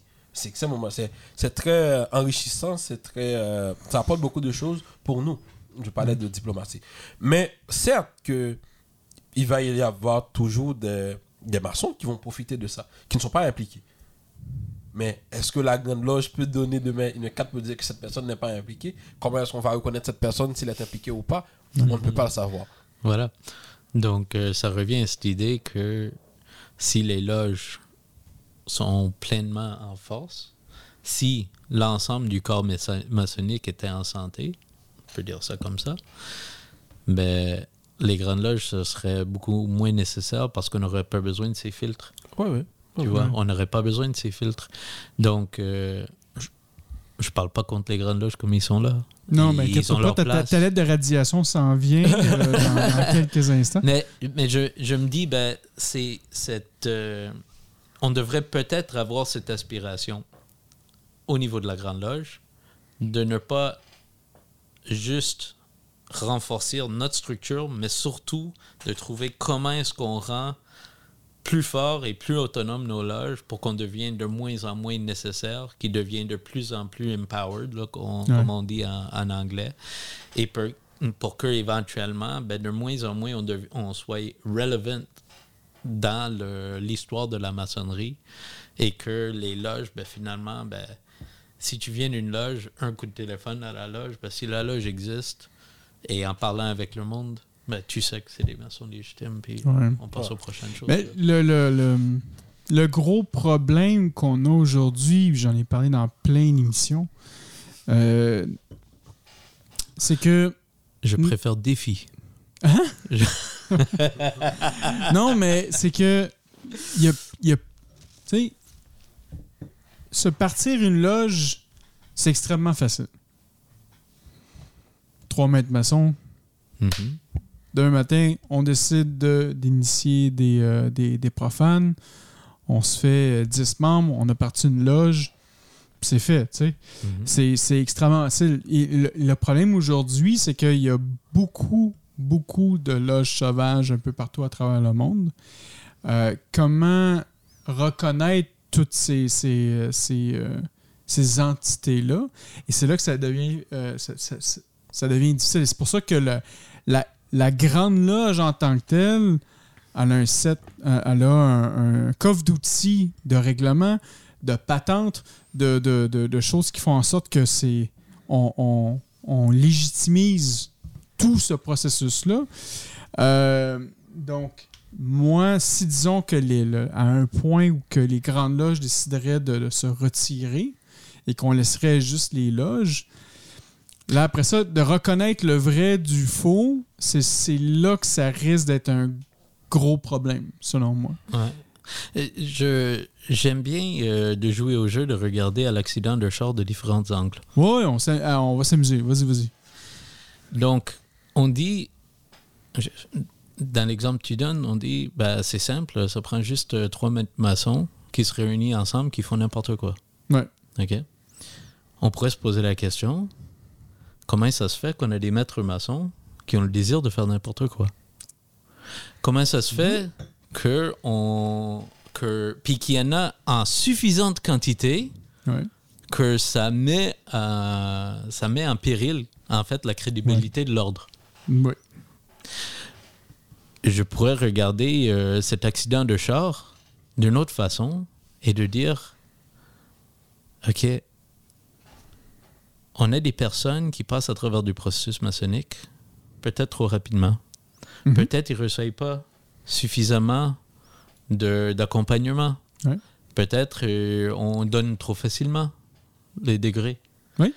Et, et tout ça T'as toute raison. fait en sorte ben, qu'on a des accidents de char et donc on met des, des protections. On peut dire ça comme ça, parce que en- souvent, on peut voir euh, euh, la Grande Loge comme une protection pour assurer la régularité des loges, pour assurer euh, la, la régularité financière des loges, pour assurer qu'ils sont bien reconnus à l'international et tout ça. Bon. Mais je vais aller encore plus loin. Là, on s'amuse. Moi, moi je, je- Ouais, ouais, absolument. Il est Amusons. 8h31 présentement. Le, le, le- on nous sommes le 2 février 2024. Euh, on, questionne, on questionne l'utilité d'une grande loge. Moi, maintenant, je vais, te, je vais- je vais questionner l'utilité d'une loge. Mhm. pourquoi pas que le maçon, on lui donne tous les outils? Je reviens à la question du départ quand je parlais avec le concept, quand je me suis assis avec Franck Foucré. Pourquoi qu'on donne directement pas ça tout au maçon? Tant qu'à être. Là, là, on, on y va, là. On va, on va à fond la caisse. Pour moi, l'utilité de la loge n'est peut-être pas nécessairement euh, requis aussi. Puis si on donne tous les outils au maçon pour que lui se développe, qu'il devienne, euh, qu'il fasse ce travail par lui-même, puis qu'il s'accomplit, je disais, être, on pourrait même enlever l'utilité de la loge là-dedans. Ouais, qu'est-ce que tu veux donner euh, au, au profane qui va lui en faire un maçon? Ben, là, là ça serait peut-être de transformer cette maçonnerie-là, en fait. Non, mais tu, tu parles de donner quelque chose Ouais. au profane pour Ben- qu'il devienne maçon parfait. Ouais. Ok, Ben, Qu'est-ce c'est- que tu vas lui donner? Ça revient à tous les enseignements, tous les enseignements qu'on a, Mhm. de refaire ça comme en format informatique, comme en open source. Ouais. Puis là, par- à fur et à mesure, bon, lui, on, on offre, il peut, il peut avoir une communauté qui est là, qui va faire un chemin, mais après ça, la personne, elle est libre de choisir ce qu'elle veut. Tu sais, si elle veut expérimenter telle chose ou telle autre chose, ben, elle peut le faire à sa propre vitesse. Quelle est l'utilité de la maçonnerie, en fait, de, de- de la loge et de la grande loge là-dedans? Ouais, ben, pour moi, l'utilité de la maçonnerie n'est pas des enseignements. C'est un climat, c'est un écosystème. OK. C'est un écosystème où on rencontre des personnes euh, de bonne mœurs Ouais. euh, qui ont la bienveillance de vouloir créer un environnement où on peut euh, se questionner, on peut se développer. On ne vient pas en maçonnerie pour avoir des réponses. Si, si on vient en maçonnerie pour avoir des réponses, on, on va être triste. là. Euh, c'est très rare. euh, puis d'ailleurs, dans nos constitutions, dans les premiers articles, on dit très clairement qu'on est une institution essentiellement philosophique et adogmatique. Donc, si on veut donner quelque chose, puis on veut dire, bon, ben, c'est ça le chemin, hein, c'est Ouais. ça la maçonnerie, ben, ça va devenir une dogme. Ça va être carrément à l'encontre de ce qui est notre processus. Ouais.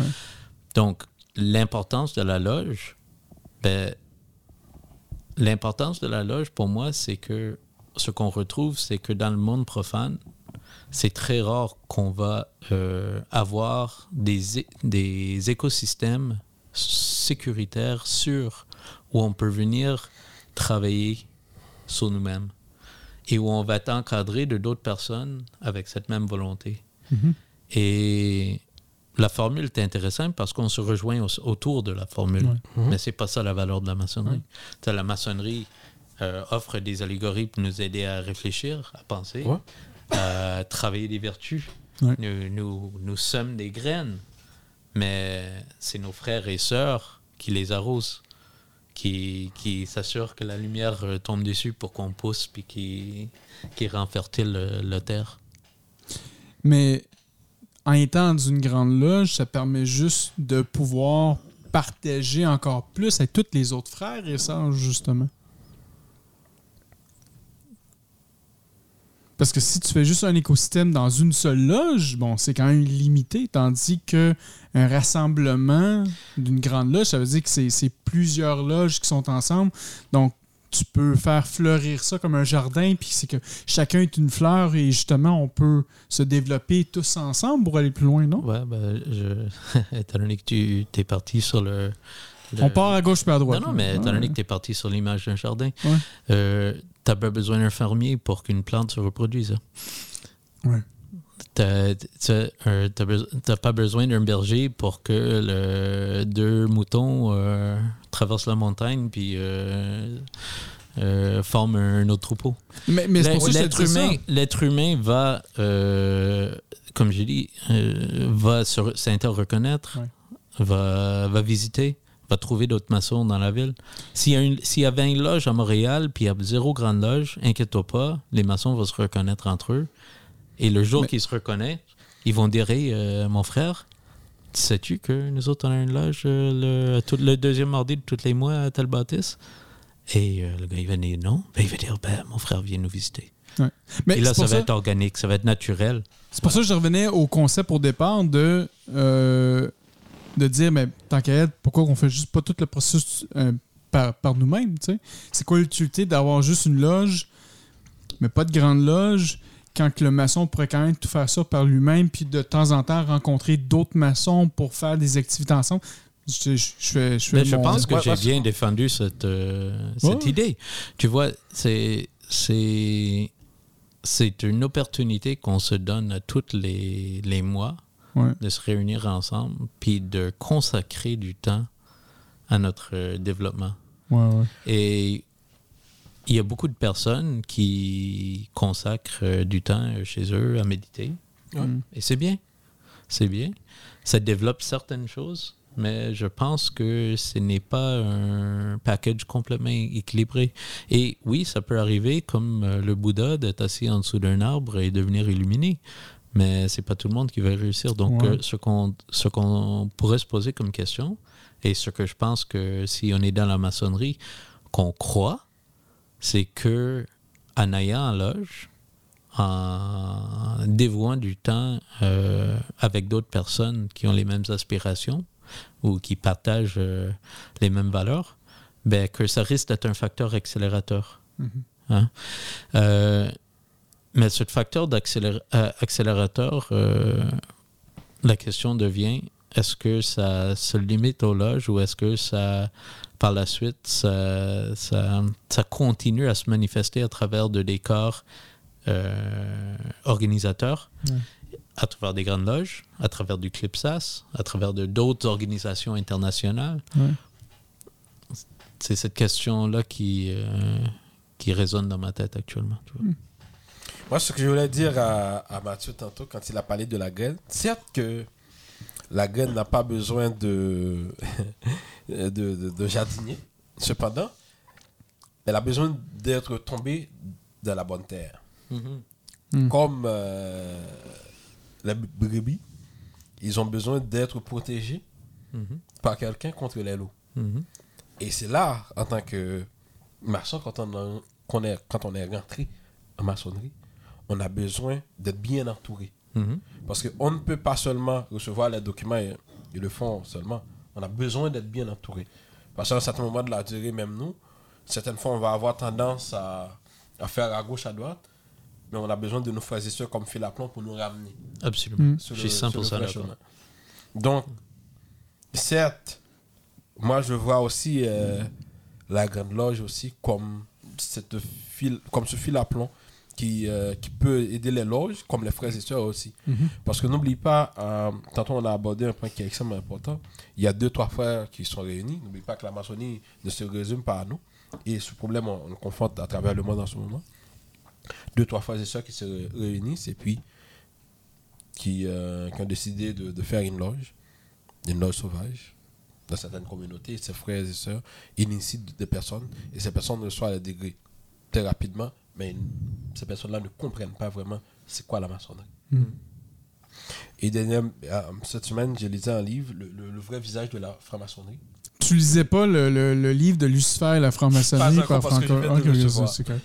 Donc, et, et ce frère parlait de la maçonnerie comme à la fois art et science. Mhm. Et le travail, même quand on est entré euh, en, franc-maçonnerie, notre travail comme apprenti pour arriver à cette, euh,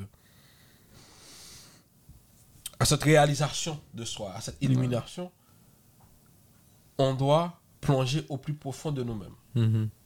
pour aller découvrir qui on est véritablement Mhm. et rectifier ce qui doit être rectifié. Et ce travail ne se fait pas seul, il se fait avec nos frères et sœurs.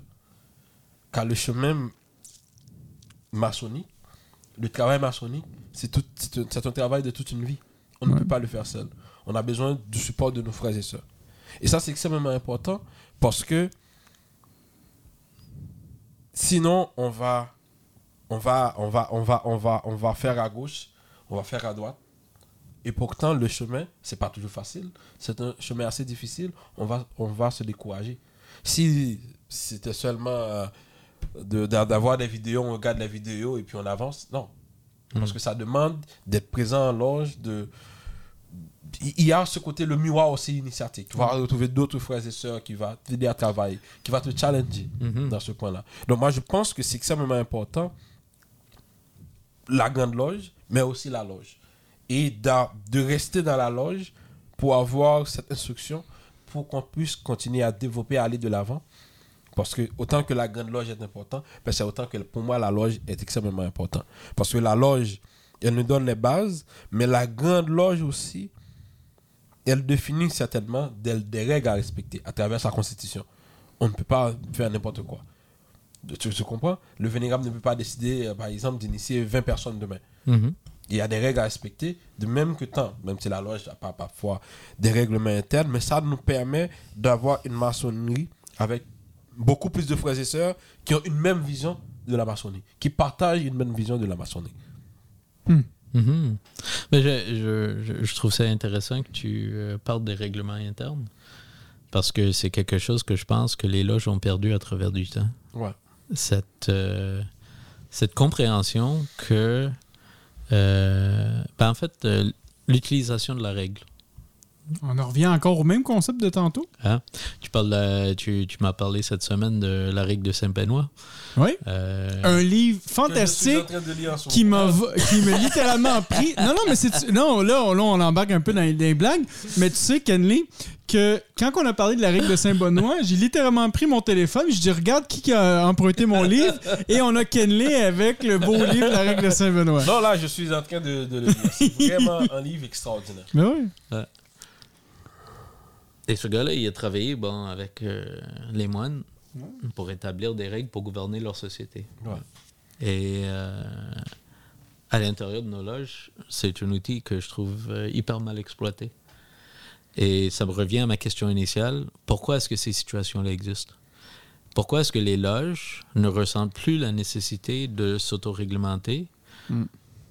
Et un des pistes de réflexion qui était ma thèse de départ était parce que on a des constitutions de grandes loges qui nous protègent en grande partie des, des, des problèmes majeurs hein, qu'on- qu'un loge peut avoir. Et donc, on a moins besoin de prendre plein force dans, la cor- dans le corps qui est le- la loge maçonnique à cause de ça.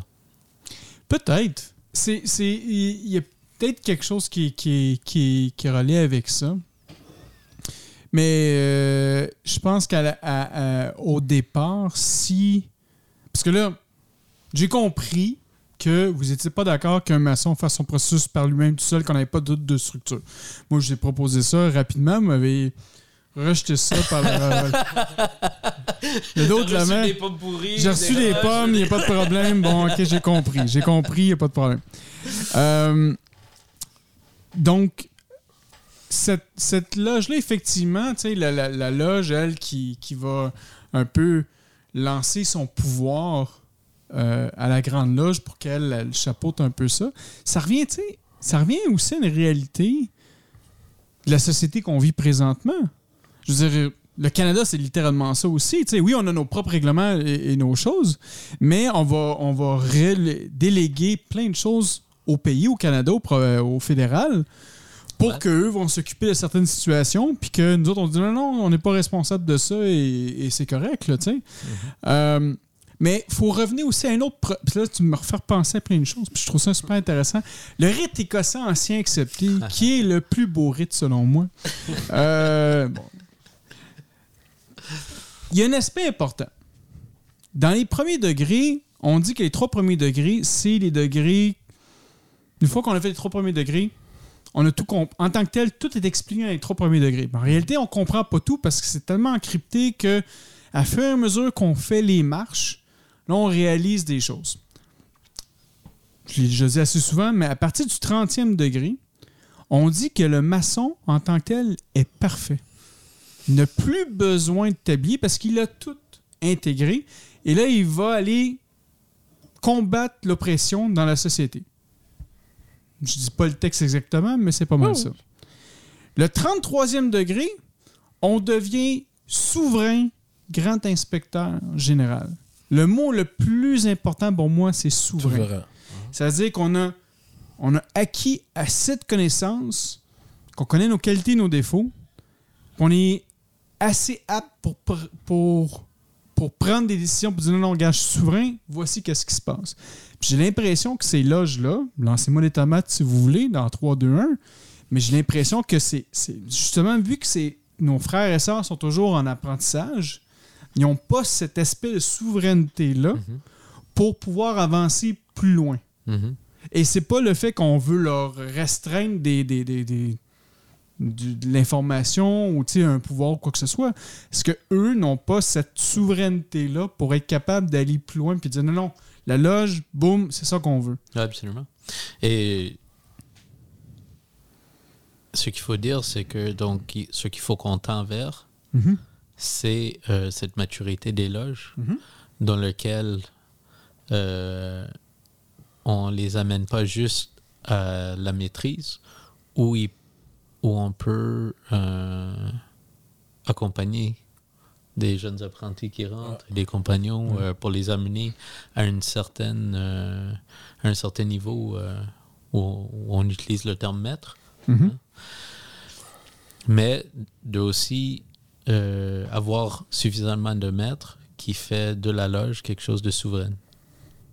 Un corps euh, autonome, euh, en pleine force, et euh, qui roule par lui-même.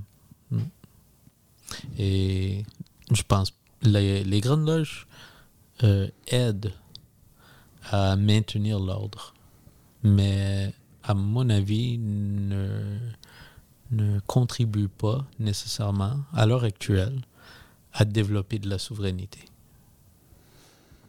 Je sais pas. Je pense qu'elle aide à la souveraineté de l'être en tant que tel, du maçon en tant que tel. Mais de la loge, ben, elle fait partie du corps, donc elle, elle, elle, elle- continue avec. Mais il y y a un point qui est extrêmement important aussi. N'oublie pas, dans- par exemple, dans le, dans le contexte actuel, c'est par exemple la maçonnerie au Québec. On n'est pas nombreux. Mhm.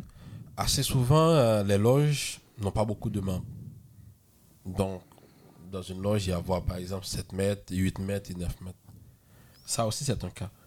Et il n'y a pas assez de mètres pour faire ce travail. Il n'y a pas assez de mètres pour accompagner la loge, mais même aussi pour accompagner les apprentis et les compagnons. Ouais. Donc, assez souvent, on va, faire, euh, on va permettre à ses frères et sœurs compagnons de passer, par exemple, un an de juste euh, passer, Mhm. un autre délégué pour accompagner la loge. Donc, il faut voir ça aussi dans le contexte. On est trop pressé. Ça, Ouais. c'est- ça, c'est ça, c'est Ouais. sûr et certain. Ouais. Ah oui. ouais. Ouais. Le- tu highlights d'autres euh, euh, comportements qu'on retrouve en maçonnerie Ah. euh, qui sont des, des réalités actuelles et qui sont, euh, comme toute autre chose, des, des reflets de, des causes, des effets de des causes. On va dire ça comme ça. Et on peut poser tout plein d'hypothèses euh, sur les causes.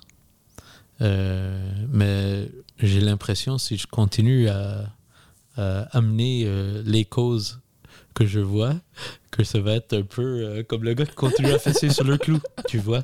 Et donc, donc tu vois, euh, je, je pourrais dire par exemple, euh, moi je suis très heureux d'être un membre d'une nouvelle loge euh, qui euh, pratique le rite de Memphis et Misraim. Euh, je trouve c'est merveilleux.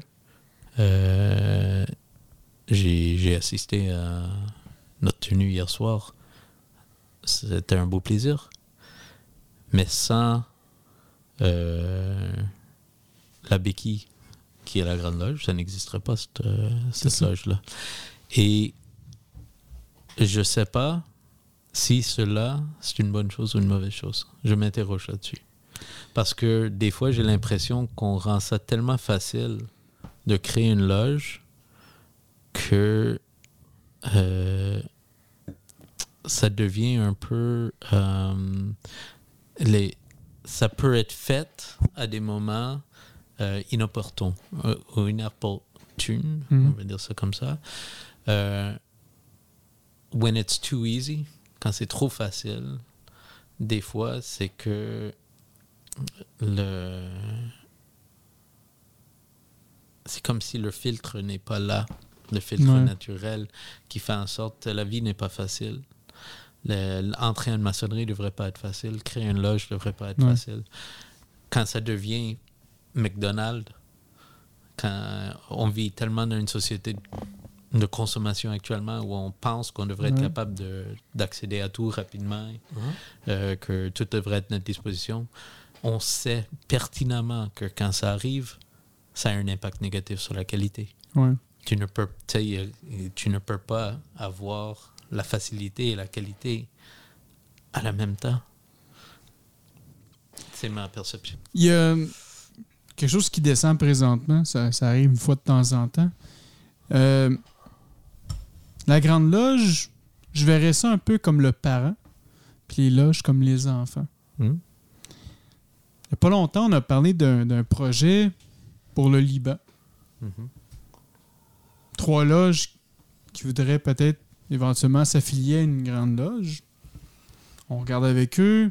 Ils sont pas encore matures de pouvoir faire ça, mais éventuellement, dans 3, 4, peut-être 5 ans, 6 ans, ils veulent former leur propre, leur propre corps. Puis là, de devenir enfant à parents pour éventuellement accepter d'autres enfants, d'autres loges à se développer pour peut-être éventuellement vouloir grandir puis aller faire d'autres grandes loges et tout ça. Tranquillement, tu sais, je sais pas, ça me fait penser un peu à cet, cet aspect-là, tu sais, comme le, le- le- le grand frère, peut-être, j'essaie d'utiliser le mot grand là-dedans, tu sais, mais le, tu sais, des accompagnateurs pour faire grandir tous ces gens-là, tu sais. Autant que les gens de la loge vont faire grandir les, je- les, les- les frères et sœurs dans, dans la loge comme individus, la grande loge va permettre justement à ces officiers-là, ces membres-là, de grandir puis de peut-être faire beaucoup plus que ça. La- autant que la grande loge, la loge, elle, elle va te permettre de travailler peut-être localement, mais que la grande loge va te permettre de travailler dans le monde au complet, parce qu'elle va avoir des relations avec plein d'autres choses. Tu vas me dire que peut-être la loge pourrait faire la même chose aussi, mais peut-être aussi que la grande loge, avec sa, le nombre de membres qu'elle a avec elle, elle va pouvoir avoir une plus grande portée qu'une petite loge, sais. Pas. C'est c'est des choses qui me font penser comme ça présentement de, de, de l'utilité peut-être de la grande loge comme justement un parent, puis qu'en dessous, tu as des enfants qui grandissent, puis qu'éventuellement, le meilleur exemple, ben Saint-Jean-Baptiste, qui est la loge mère de la, de la- de la grande loge Annie, ben finalement, Saint-Jean-Baptiste a fondé la loge de Memphis Misraïm, Matt, Mhm. parce qu'elle a été assez mature pour créer quelque chose d'autre. sais. Donc là, Matt, c'est un nouvel enfant de la Grande Loge. Et là, elle va apprendre jusqu'à un jour, elle, elle va développer pour faire d'autres choses après. tu sais. Ouais, un enfant de la Grande Loge ou un enfant de la Loge Saint-Jean-Baptiste, ça peut être vu de différentes façons. Wouh! Ouais. Euh, là où ça m'inquiète, euh, les Grandes Loges, c'est que dans ton exemple, euh, quand ça a été su qu'une des motivations primaires était de devenir une Grande Loge, ah ben là, attendez, peut-être on a un problème. Hmm. Hmm.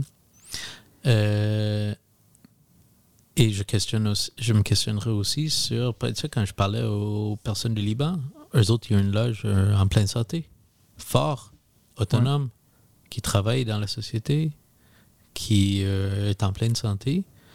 Puis on pourrait se questionner pourquoi ils ressentent le besoin d'aller au Canada, Ouais. essayer de chercher une légitimité quand, de toute apparence, ils sont déjà un corps légitime qui pourrait continuer à œuvrer dans leur pays, qui n'ont aucune raison de questionner leur souveraineté, mais on a tellement développé cette idée globale, mondiale, que la légitimité se, est associée fondamentalement à une reconnaissance par une grande loge et plus loin que ça, par une grande loge qui a des reconnaissances internationales bien développées, etc., que ça peut devenir un, un- un roadblock, un empêchement pour des bonnes loges en santé comme ça au Liban, là, qui cherchent que à développer leur maçonnerie, mais qui frappent des, des obstacles et pensent que la seule façon qu'ils vont réussir avoir des échanges avec les autres grosses obédiences, c'est à travers une affiliation avec une obédience reconnue comme la Grande Loge. Mais là, tu viens de dire un point important. Ce qu'ils veulent une reconnaissance par d'autres grandes obédiences? Voilà. C'est pour ça qu'eux vont contacter d'autres grandes, une autre grande obédience pour être capable d'accéder à, à- à cette partie-là. Mais ils pourraient aussi très bien, si on va dans l'autre voie, l'horloge va extrêmement bien. Cette loge-là pourrait créer une nouvelle loge, que cette nouvelle loge-là, disons après X nombre d'années, crée un autre loge, ça devient trois loges. Ce corps-là décide de euh, créer une grande loge pour les représenter, puis de contacter toutes ces autres loges-là pour être reconnues mondialement. Mais la loge, à la place, elle a décidé de vouloir demander à un corps qui est déjà établi de se joindre pour cette fraternité-là. Mais en réalité, elle, comme tu dis, elle est souveraine. Donc, elle pourrait techniquement créer, éventuellement avec le temps, trois autres loges pour être capable de faire ça. Ou elle pourrait, une loge pourrait dire, j'ai déjà vu, hon- honnêtement, j'ai déjà vu ça. Peut-être que c'est peut-être pas dans les us et coutumes vraiment très communs, mais par exemple, je vais les nommer parce que c'est des frères qui sont très publics sur Internet. Mais la loge Rudelaire Kipling, qui est une loge indépendante en France, qui pratique le rétumulation, qu'ils ont, je crois qu'il y a à peu près une centaine de membres dans leur loge. Une loge, une centaine de membres. Ouais. Ils sont pleinement indépendants. Puis euh, ils ont des affinités avec tout plein de grandes loges. Puis ils sont, ils sont heureux d'être tout seuls, Ouais. indépendants et tout ça, tu sais. Mais j'ai l'impression que dans les cas de nos frères, non, ils n'ont pas voulu aller vers la, vo- la voie immédiatement de. Tu sais, vraiment de créer trois loges puis de créer une grande loge après. Ils ont décidé de vouloir se joindre à une grande loge pour avoir Développer. accès, développer, d'aller, d'avoir la connaissance des frères et sœurs pour permettre de grandir et parce qu'éventuellement ils veulent créer une grande loge, mais ils ont quand même pris la voie de se connecter à une grande loge pour éventuellement recréer ça de leur côté. Donc, de prendre cette expérience-là, de prendre ces maillons de cette chaîne-là pour être capable de créer une nouvelle chaîne dans le futur. Mhm. Tu, tu as commencé à dire quelque chose et tu as hésité. Tu as dit pour accéder à, et après ça, tu as continué. Ah, et si je me souviens bien, dans le début de cette histoire-là, c'était justement une question d'accéder à. Ouais. Tu comprends? Et, et Mais n'oublie pas, Mathieu, il y a la réalité du terrain. La réalité. ouais, N'oublie pas que chaque pays, dans chaque pays, dans chaque euh, pays a une réalité euh, avec euh, la maçonnerie.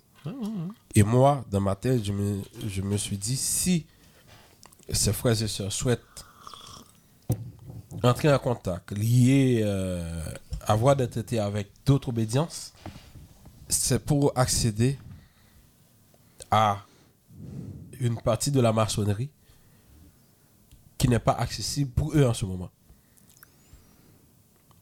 Parce que si, par exemple, la loge que Franco vient de prendre comme exemple, c'est parce que c'est en France. Mais la réalité, par exemple, au Liban, ça peut être différent. Mhm.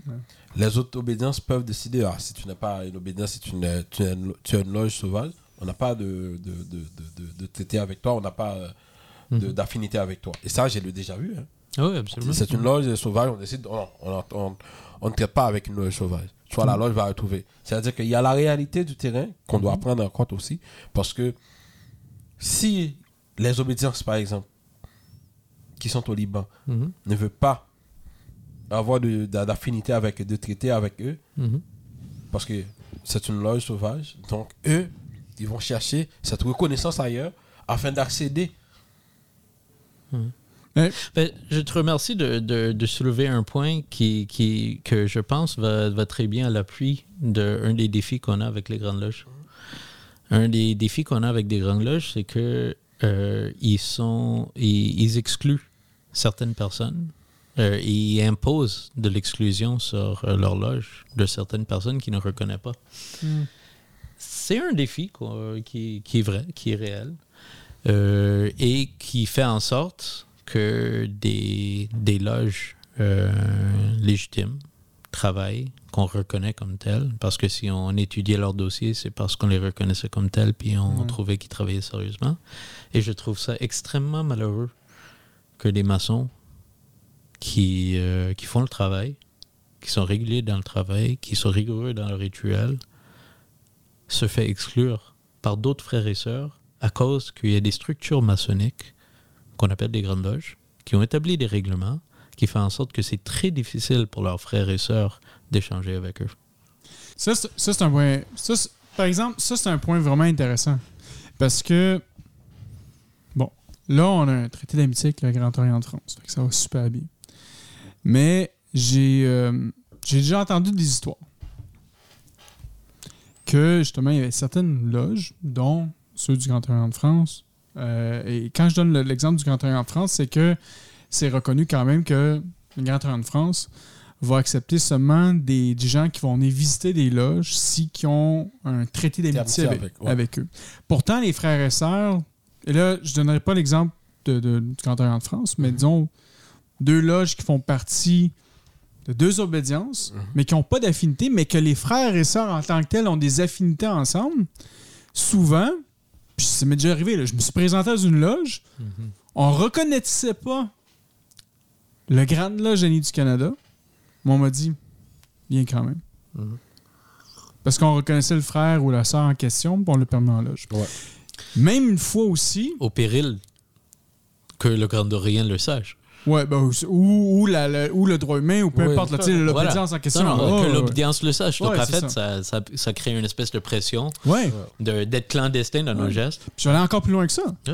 Les réguliers, certaines grandes loges au Québec, Mhm. sans dire le nom complet, mais une certaine grande loge régulière au Québec, qui vient visiter des loges libérales, mais justement, ils peuvent pas signer parce que, justement, dans le livre de registre, parce que il y, a il y a une non-reconnaissance qui est là. Mais pourtant, les frères se reconnaissent Connaissent. Ah, comme bien sûr. tel, en tant que tel. Puis ils veulent quand même. Puis li- littéralement, la loge dit Moi, je m'en contrefous. Mhm. Je vais accueillir quand même le frère ou la sœur en loge parce que moi, je le reconnais comme tel. Et le maçon aussi. Et ben, c'est ça. C'est c'est le Ouais. maçon qui arrive. Ouais. et il, il y a une loge, euh, mettons, euh, dans ton exemple, une loge régulière qui s'en va dans une loge. Euh, euh, j'ai- J'aime pas ça d'utiliser le terme une loge régulière quand on parle de. oh, je, vais- je préfère d'utiliser le terme une loge affiliée aux Grandes Loges Unies du euh, de, de l'Angleterre. Ouais. Parce que je, je considère euh, la Grande Loge Unie autant qu'eux comme des loges régulières. Ben oui, c'est sûr. Tu vois, c'est. Mais pour revenir au point, le maçon va toujours reconnaître le véritable maçon. C'est un de mes prémices de base. Ouais. Peu importe s'il y a une structure, s'il y a une grande loge qui est là en arrière ou tout ça, quand les maçons sont dans leur pleine puissance, quand ils sont en contact avec leur vérité interne et qu'ils reconnaissent, et re- euh, reconnaissent quelqu'un d'autre, il va voir la lumière euh, qui émet. Ouais. On peut dire ça comme ça. Et euh, va l'accepter avec bras ouverts.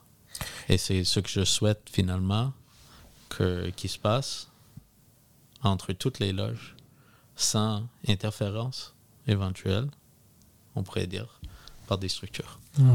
Moi, ce que je suis en train de réfléchir, est-ce que peut-être dans 5 à 10 ans, cette barrière ne va pas être brisée? Hi. Je trouve euh, relativement optimiste. Ouais, c'est ça. Mais, mais je le souhaite amplement. Rajoute, moi, moi, je dirais rajoute au moins 10 à 15 ans. Là. Mais, ouais, ouais. Parce que moi, je pense qu'il va y avoir un moment, il va y arriver euh, un moment où des frères et sœurs vont être euh, conscients de la situation, on va dire euh, cette question de maçonnerie régulière et irrégulière, c'est le temps de finir de vivre notre maçonnerie. Moi, je, moi, je crois que ça va arriver un moment. Ouais. Dans 5 ans, dans 10 ans, je ne sais pas, mais ça va arriver quand même. Ben, moi, je trouverais ça merveilleux. Et je sais pas pourquoi, mais à ce moment, je vais juste souligner un petit quelque chose.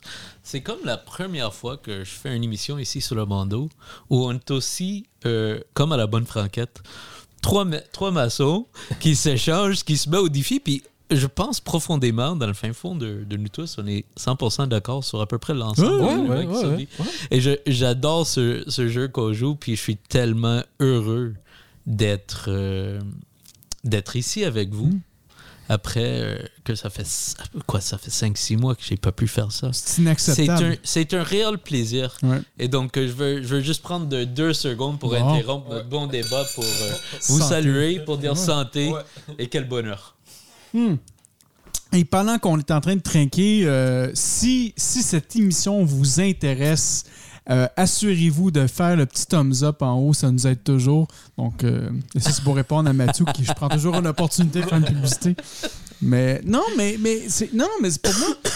Moi, faire de la philosophie, en fait, philosopher sur, sur, sur tout cet aspect maçonnique, tu sais, de, de vraiment voir, de comprendre l'importance de l'enseignement maçonnique, de la loge, de la grande loge, de réunir ça, ces trois ensemble, puis de dire, ben, as-tu vraiment besoin de la grande loge? Mais moi, comme je te dis, j'irais plus loin que ça. Est-ce qu'on a vraiment besoin de la loge? Et là, on a identifié oui, parce qu'on a besoin de, de se réunir. Parfait. Je vais, je vais aller directement où tu t'en vas. C'est le moment de revirer le médaille, Ouais. puis dire qu'est-ce que la Grande Loge amène? Ouais. C'est pourquoi qu'on en a besoin de ce corps-là? Mathieu, pourquoi qu'on a besoin de ce corps-là? Écoute, la première raison que je pense qu'on a besoin de ce corps-là, c'est que les, les rites et les rituels ont une énorme valeur pour les loges. Ouais. Et c'est l'histoire sur laquelle euh, on se reconnaît. Ouais. Euh, une des choses, euh, je vais, je vais faire une, une, euh, un parallèle avec le monde du bateau. Quand je m'en viens à un ancrage, euh, gars qui fait de la voile, euh, et qui vit sur mon bateau surtout parce qu'il y a, il y a des distinctions dans le monde maritime, euh, voilà. Mais d'autres cruisers, comme on les appelle, euh, vont me reconnaître tout de suite parce que je fais de la voile, je vis sur mon bateau, je tripe, je fais ça. Je, je- on a quelque chose en commun, on a quelque chose qu'on partage. Pour nous, une chose qu'on partage, c'est notre initiation, notre rituel, les, les histoires qui font de notre réalité maçonnique ce qu'elle est. Ouais. Et pour moi, une des choses euh, que la Grande Loge s'assure, c'est que ces rituels-là ne se font pas euh, modifier, euh, ajuster, adapter d'une façon euh, à que euh, ils ne soient plus reconnaissables à d'autres maçons. Euh, parce que c'est pas fait dans le passé, on va dire ça comme ça. Donc, euh, ça, comme entrée de jeu, raison numéro un, pourquoi garder une grande loge? Pour établir une certaine rigidité et, lignage de la tradition des rituels et de préserver notre histoire. C'est magnifique. Mais là, il y a juste, juste une, c'est juste ça que tu. Non, non, mais je, Ah. je lance le jeu. Ah, ok. Non, non, mais. Non, mais moi, moi, ce- moi, ce que je voulais dire euh, et aussi ajouter à ce que euh, Mathieu a dit, oui, la Grande Loge, on a besoin de ça pour garder même l'essence de l'initiation, de garder, euh, garder ensemble l'héritage initiatique de, de la maçonnerie.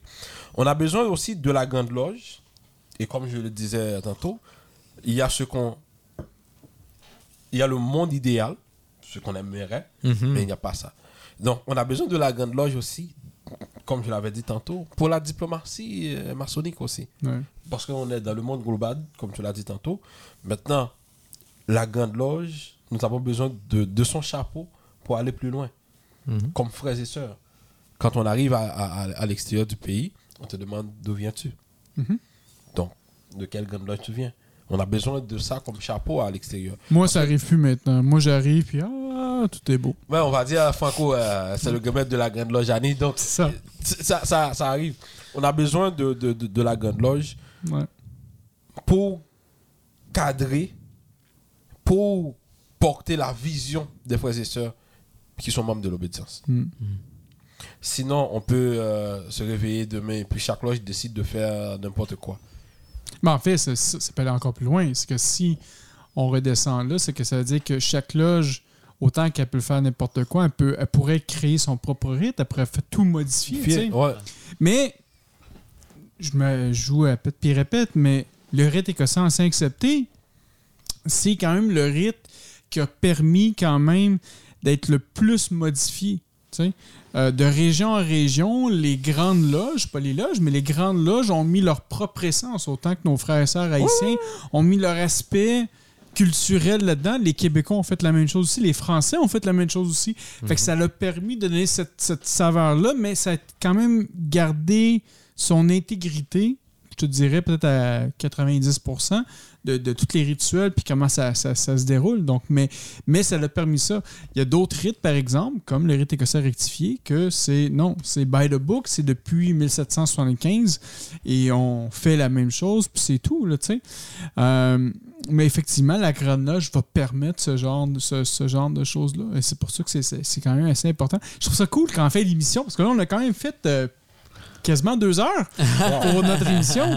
Euh, mais je trouve ça intéressant que, tu sais, justement, l'importance de cette Grande Loge-là, pour moi, l'importance d'avoir une Grande Loge, c'est justement de c'est la connexion avec le monde. Une loge toute seule, oui, elle pourrait, comme je, je répète encore, nos frères de Rugler et Kipling, c'est un exemple pour moi. Ils sont exemplaires. Ils communiquent avec nous autres. À toutes les semaines, ils me disent, Franco, quand est-ce qu'on fait notre prochaine rencontre de pétanque maçonnique? Bon, peut-être au mois de mai, l'année cette année, là, je vais venir peut-être euh, battre tous les frères et sœurs, je vous dis ça comme ça. Mais, euh, mais, mais tu sais, on blague, mais tu sais, ça nous permet d'avoir une certaine fraternité. Mais la grande loge elle-même euh, permet de recontacter plein d'autres grandes loges, dont le Clipsas qui regroupe Mhm. 91 obédiences. Bientôt, on va, ra- euh, va rapprocher le sans obédience. Mais 91 obédiences, c'est combien de membres? C'est 47 585 membres, parce que j'ai la liste de tous les membres du Club SAS. Mais, mais c'est bien ça, tu sais. Ouais. 47 000 membres, moi, comme là, j'aurais peut-être pas réussi à, à- à joindre tous ces frères et sœurs-là, tu sais. Euh, donc, la Grande Loge me permet de faire ça. La Grande Loge me permet de faire des projets. Je me rappelle, Mathieu, on est, on est parti l'année passée. C'est l'année passée. On est allé en Bulgarie. Ouais. On est allé ouvrir une loge là-bas. On est allé participer, on est allé aider des frères là-bas parce qu'ils avaient besoin d'aide. C'est grâce à la Grande Loge parce que j'ai rencontré le frère en question qui m'a permis de, de- de dire à mon frère Mathieu, ben viens-t'en, on va aller passer un week-end là-bas, on va ouvrir une loge, tu sais. Aller en Italie, la même chose. Pour moi, c'est cette beauté-là, c'est cette fraternité-là. À chaque fois que je vais dans un pays, je devrais pas faire ça parce que ma femme est jamais contente, mais euh, quand j'annonce, j'ose annoncer que je suis dans une région, tout le monde venait me voir parce qu'ils veulent, ils veulent me rencontrer. C'est comme si c'était des amis que ça faisait des années que j'avais pas vus, tu sais. Pour moi, c'est ça, cette fraternité, c'est ça, cette beauté-là, de participer dans des projets humanitaires, d'aller voir des frères et sœurs, d'aller fraterniser. On est allé au Chili, moi puis Mathieu, ensemble. On a fait pas mal de, de voyages ensemble, mais au Chili, on s'est amusé. Hein, le commande, c'était le fun. On voyait des frères et sœurs. C'était comme si c'était nos meilleurs amis. C'était fantastique. On a, fait, on a participé à des courses, on a fait plein de choses. C'est ça pour moi l'utilité d'une grande loge. En plus de d'avoir toute cette exposition-là euh, euh, euh, localement, donc autant à Montréal qu'à Québec, ça nous permet vraiment de nous développer puis d'aller encore un peu plus loin. Oui, absolument. De, de avoir ces opportunités de s'organiser Mhm. et de se rejoindre ensemble. Un petit peu comme on va se faire, euh, Mhm. comme on va faire demain, nous autres, comme Grande Loge. Ouais. On crée des opportunités pour euh, voir plus loin que notre loge, euh, pour tisser des liens plus serrés avec euh, nos frères et sœurs dans d'autres loges de notre Ouais. obédience. Et toi, comme tu parles, par la, par la bienfaisance de nos, nos relations internationales, ben, ça permet éventuellement à nos membres de participer, euh, comme nos frères, euh, notre frère Jaime, notre frère Carmen, qui ont venu avec nous au Chili, de, de tisser des liens avec euh, d'autres obédiences et d'autres loges à l'international dans lesquelles tu ne pourrais pas simplement faire ça sur une fin de semaine. C'est ça. C'est un facteur accélérateur. Et ça, c'est intéressant de considérer la Grande Loge, pour moi, comme un facteur accélérateur. Ouais. euh, pour la loge et pour les maçons. Mm. Euh, pour développer la maçonnerie, pour promouvoir euh, une qualité ou une rigueur de, de, de pratique Ouais. et de, de aussi de comme facteur accélérateur de tendre vers une phrase qu'on qu'on aime beaucoup utiliser mais une fraternité universelle. Et c'est long à y arriver. Je sais souvent c'est c'est ça peut être tannant mais ça fonctionne tranquillement on y va. J'ajouterais aussi, euh, on a besoin de la Grande Loge aussi pour projeter cette lumière qu'on a acquis dans le temple, à l'extérieur du temple, à travers nos actions dans le monde profane. Que ce soit dans les actions humanitaires qu'on fait, euh, que ce soit dans d'autres projets, euh, on a besoin de la Grande Loge à ce point aussi. Mm. Hmm. Ben, on a déjà fait euh, 1h45. C'est un record, je pense, pour notre émission. Euh, bon, il y a peut-être un 10 minutes là, qu'on a fait des tests, là, peut-être 5 minutes pour les, les caméras, là, mais on est pas le mal proche du 1h45 là, si vous nous écoutez présentement. là. Euh, Vraiment, merci, mes frères, d'avoir été là. Ça- ça- Moi, je pense que c'est une bonne émission, mon frère Mathieu, parce que vu que t'es tellement pas là souvent, j'ai juste le goût qu'on continue, on fasse une autre émission après sur un autre sujet pour être sûr que j'ai le maximum avant que tu repartes. euh. Mathieu, euh, bon, c'est le f- c'est la fin de l'émission. Euh, J'aimerais ça tirer avec ton mot de la fin. Euh, Qu'est-ce qui reste pour toi avant ton départ? Qu'est-ce que tu vas faire? Euh, Parle-nous un peu de, de ta suite. Ben, qu'est-ce qui reste avant mon départ? C'est simple. Je vais euh, accomplir euh, un petit peu mon, mon but primaire, qui est de passer une super beau convent avec euh, l'ensemble des frères et sœurs de notre obédience, Ouais. de contribuer comme je peux euh, que ces travaux-là se déroulent euh, bien et que on continue à euh, transformer tranquillement notre euh, obédience, de le faire progresser, de mettre des pierres, de solidifier notre structure, de nous rendre plus forts et de, de encourager davantage l'implication de nos membres dans la Grande Loge pour que on puisse euh, rendre visible cette chose qu'on aime. Ouais. Donc, euh, ça, c'est demain. C'est merveilleux. Euh, après ça, ben, j'ai eu un petit arrêt rapido euh, à Québec pour euh, m'occuper de- des affaires professionnelles. Ça fait quand même cinq mois que je suis en voyage et je prévois... T'as des employés à voir? Là, je prévois encore voyager 7-8 mois, puis je veux pas qu'ils oublient que j'existe, tu vois. Ou que je deviens que la, la face virtuelle, tu vois. Ouais. Que, tu sais, euh, c'est bon de se voir en personne. C'est Je pense clair. que, tu sais, Ouais. comme là, à soir, c'est bon de se On voir a en passé un personne. très bon moment ce soir. C'est ça. Et donc, euh, je, je pense que c'est c'est essentiel Ouais, euh, aussi de, de faire ça. Donc, euh, pour moi, ben, ça, ça va ressembler à ça les derniers jours. Et après ça, ben, avec un grand plaisir, ben, je vais aller revoir ma conjointe, ma petite fille et euh, ben, ma, la- ma, ma maîtresse, euh, une, belle voilier de 47 pieds qui, qui, qui, me, qui, me, qui, me, qui rend ma vie difficile, mais qui m'amène beaucoup de plaisir. Comment s'appelle ton- Comment il s'appelle ta maîtresse, ton voilier? Là? Comment elle s'appelle? Elle s'appelle Ekat. Ekat. Ah. Puis là, les, derniers, le, le prochain voyage, par exemple, il faut le dire, là, pour- parce que là, il faut avertir les frères et sœurs que peut-être si tu voyages dans certaines zones, Ouais. peut-être qu'ils pourraient t'accueillir. Donc là, c'est quoi ton prochain voyage euh, avec ton bateau? Ouais, donc euh, l'objectif euh, prochain, le météo étant favorable, ça serait de monter à Carthagène, par la suite Barranquilla, pour, euh, en espérant de, de voir notre euh, frère Rachid. Rachid, Euh, d'ailleurs, qui euh, était dans mon dernier vlog, le, le- le dernier vlog euh, que j'ai fait, qui était à Las Vegas. Ah, Euh, merveilleux. donc, euh, Rachid était, était présent. Donc, euh, Donc, euh, j'espère de venir euh, Il faut. à Barranquilla bientôt. Ouais. Et euh, pour euh, trouver un petit euh, météo favorable pour euh, traverser euh, en Jamaïque. Donc, euh, ce cool. serait ça les, prochains, euh, Ouais. les prochaines étapes. c'est fantastique. Puis peut-être tu préfères un stop en Haïti? Bien sûr. Absolument, absolument. J'ai déjà euh, une invitation ouverte de venir visiter ce pays-là. Donc, euh, ça va me faire un grand plaisir de, de passer du temps là. Tu vas t'accueillir comme un roi là-bas. quand je Comme un roi. passerai par là. Ouais, c'est Ouais. merveilleux. Si ça, si ça peut donner une excuse euh, À Kenley à, ma- mon frère Kelly de venir me rejoindre dans, dans- dans- dans- dans un local un peu plus chaud, ça serait bien. Excellent. Ben, merci, euh, Mathieu. Puis, euh, encore une fois, euh, je suis très heureux de t'avoir parmi nous.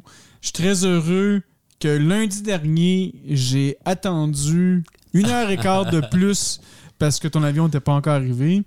euh, pour te ramener à la maison. Tu as dormi toute la semaine à la maison. Tu t'amusais avec ma Tesla une fois de temps en temps de promener. Fait que Ah c'était ouais. cool.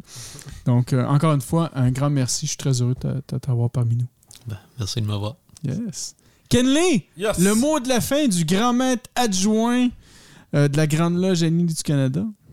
Bah, je dirais merci pour cette invitation parce que j'ai Ouais. passé un très bon moment. J'ai euh, eu le temps de discuter avec mon frère que je n'ai pas vu depuis six mois. Ça manquait tous les mercredis soirs à, à la maison. D'ailleurs, euh, tu parles de mercredi soir. Il me semble qu'il y avait un frère qui devait être là mercredi soir, mais on l'a pas vu. Oui, on ne l'a pas vu. Ok, Le devoir maçonnique l'appelait un autre, euh, Ah, dans une autre maison. là, là, Donc, là. mais, euh, c'est ça. Et puis, euh, j'espère que je pourrai revenir bientôt. Peut-être oui. pour présenter mon prochain livre. On ne sait jamais. Oui, puis d'ailleurs, faut que tu viennes parce qu'on va faire une émission sur la maçonnerie et la musique, donc euh, qui est une un, un- comment je pourrais dire un amuse-gueule sur Ouais. le prochain euh, livre que notre frère euh, Yves Vaillancourt va faire. Mais je voulais vraiment parler avec toi parce que je sais que la culture euh, haïtienne dans, dans- dans sa maçonnerie met beaucoup l'accent aussi sur la musique. Ouais. Parce que moi, la musique que j'ai j'ai appris à aimer et vraiment développer, c'est cette belle musique-là. Euh, j'ai j'ai toutes les playlists que tu m'as envoyées, je les ai encore. Ouais. C'est fantastique. Donc, je crois que pour la prochaine émission, c'est sûr que certain tu vas être requis euh, pour ça. Sans aucun problème, je serai toujours là pour, pour venir partager mes expériences, mes connaissances avec mes frères et sœurs. Donc, on parlait de musique, il n'y a pas de maçonnerie haïtienne sans la musique. Donc, ça. sera avec plaisir. La, prochaine saison de ton émission, de, de ton podcast, parle-moi un peu de ton podcast. euh, En ce moment, euh, c'est la deuxième euh, édition. Là, on est en train de parler de leadership et de développement personnel. Je reçois des gens, par exemple, cette semaine, je reçois des gens avec des, des, des parcours atypiques. Je crois que tu as, reçu Marjorie Théodore. oui, oui, on a parlé de, de, de, de son parcours parce que Ma- Marjorie euh, est née en Haïti. Ouais. Elle est partie avec son père en Afrique et est revenue au Canada. Ouais. Et euh, moi, ce que je cherche, par exemple, j'ai reçu la semaine dernière aussi euh, Ouais. qui est mère de quatre enfants et qui a décidé de revenir à, à l'université. Elle est née ici, euh, elle est mariée très jeune, elle a eu quatre enfants et après elle a dit à son mari, moi je, je veux retourner à l'université. Son mari a dit sans aucun problème. Hmm. À l'université, elle a eu euh, sa dernière fille, Ok. son cinquième enfant. Donc c'est une histoire extraordinaire parce qu'en fait, elle est aussi manager de son mari qui est DJ. OK. Donc, tu vois, mère de quatre enfants qui décide de revenir à l'université, qui est à la fois manager de son mari, Hmm. qui gère le carrière de son mari comme DJ. Donc, c'est une Elle n'est pas histoire. encore franc-maçon, elle? Non, non, c'est Ah, avec beaucoup d'histoires. Et la semaine prochaine, je vais recevoir son mari. Parce que j'aimerais qu'on parle de, de, de ses parcours dans la communauté Ben ouais. haïtienne. On n'est pas, on pas obligé tous d'être médecin, d'être euh, euh, avocat. d'être-. Et lui, il a commencé euh, de mixer de, de- la musique en 1997 au Québec. Wow. Tu imagines Et là, je voulais voir un jeune 17 noir. ans. Oui. un jeune noir qui décide de faire de la musique, qui décide de mixer de la musique au Ouais. Québec, par exemple, Ouais. qu'est-ce que ça donnait? Comment Est-ce que c'était facile avec les parents? Surtout les parents haïtiens. Si tu ne veux pas avocat, médecin, infirmière, il y a un problème. Donc là, je- je- j'essaie de donner à cette jeunesse l'opportunité de découvrir qu'il y a beaucoup de modèles dans la communauté. Ben. Parce que souvent, on pense qu'il n'y a pas de modèle. Pourtant, il y a beaucoup de modèles Mhm. de la communauté haïtienne. Donc, à travers cette saison, je propose à tous ces jeunes l'opportunité de découvrir des modèles. Peut-être à la prochaine saison, je vais, je vais faire une saison à la, concer- concernée euh, qui va parler de la spiritualité. Je vais recevoir des prêtres. Pourquoi vous, Ah oui? vous avez eu envie de devenir prêtre, pasteur, tout ça? Mais comment est-ce que vous comprenez la maçonnerie aussi Tu leur parleras aussi de la règle de Saint-Benoît. Bien sûr, bien sûr. Je vais être là quand ils vont en parler. Ouais. C'est ça. Donc, enfin, euh, c'est ça. Ah. Le podcast avance très bien. Et Cool. puis, euh, j'avance euh, sur la rédaction du livre. Petit à petit, pas beaucoup, mais. ça- Écoute, prends ton temps. La roseraie des philosophes est là. Il n'y a Ouais, aucun problème. ouais. Ah. Merci, mon frère. Merci, merci. Euh, moi, mon mois de la fin, c'est toujours la même chose. Mais là, aujourd'hui, je dois le dire, c'est mon nouveau livre. Hein, donc, euh, si ça vous intéresse, littéralement, vous irez voir ça sur la roseraie des philosophes.com. Euh, Lucifer et la, franc-maçonnerie, Anatomie d'un mythe, moi, ça m'a pris un an et demi pour écrire tout ça parce que j'ai toujours eu le syndrome de la, page, de la page blanche. Et euh, avec plein de discussions et tout ça, ça fait que j'ai là maintenant mon ouvrage, le quoi, 160 pages. Je vais peut-être me rendre, euh, parce que là on a une édition à faire, une réédition à faire là, parce que c'est trop grand. Ça se peut que je me rende à 180. Euh, mais c'est un, un travail. C'est un travail pour moi, pour les profanes, pour les gens qui ont, qui ont toujours pensé à, ce que la maçonnerie est toujours luciférienne et tout ça, qu'on est des sataniques, des, des, des- des qu'on fait des sacrifices, tout ça. Donc, je, je parle vraiment de, de tous ces, ces mythes-là, toutes ces, ces- ces choses farfelues-là.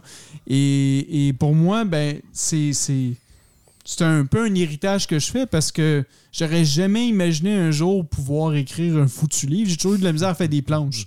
Donc, euh, j'en ai fait beaucoup de planches, mais j'ai toujours eu de la misère à faire des planches. Donc, faire un livre, pour moi, c'était épouvantable. Mais si ça vous intéresse d'en apprendre un petit peu plus, vous irez voir ça sur la philosophes.com. D'ailleurs, dans les prochaines semaines, on va faire une petite promotion. Donc là, on va mettre les, livres, en fait, euh, en pré-vente. Donc là, si vous achetez le livre, donc je l'annonce tout de suite, donc si vous achetez le livre euh, en pré-vente, moi, ce que je vais faire, c'est que je vais vous envoyer la version PDF, mais que en retour, ben, la seule chose que je vais vous demander, c'est que vous écrivez un commentaire honnête sur la lecture du livre. Moi, je vais entendre, les, autant que ce soit positif ou négatif, je veux vous entendre. Donc, si vous précommandez le livre, je vais vous envoyer quand même la version en, format PDF, mais après, en retour, je m'attends que vous répondez, vous faites un bon commentaire sur, la page, et je vais vous dédicacer, une fois que c'est fait, je vais vous dédicacer, en fait, le livre en question, et euh, ça va me faire plaisir de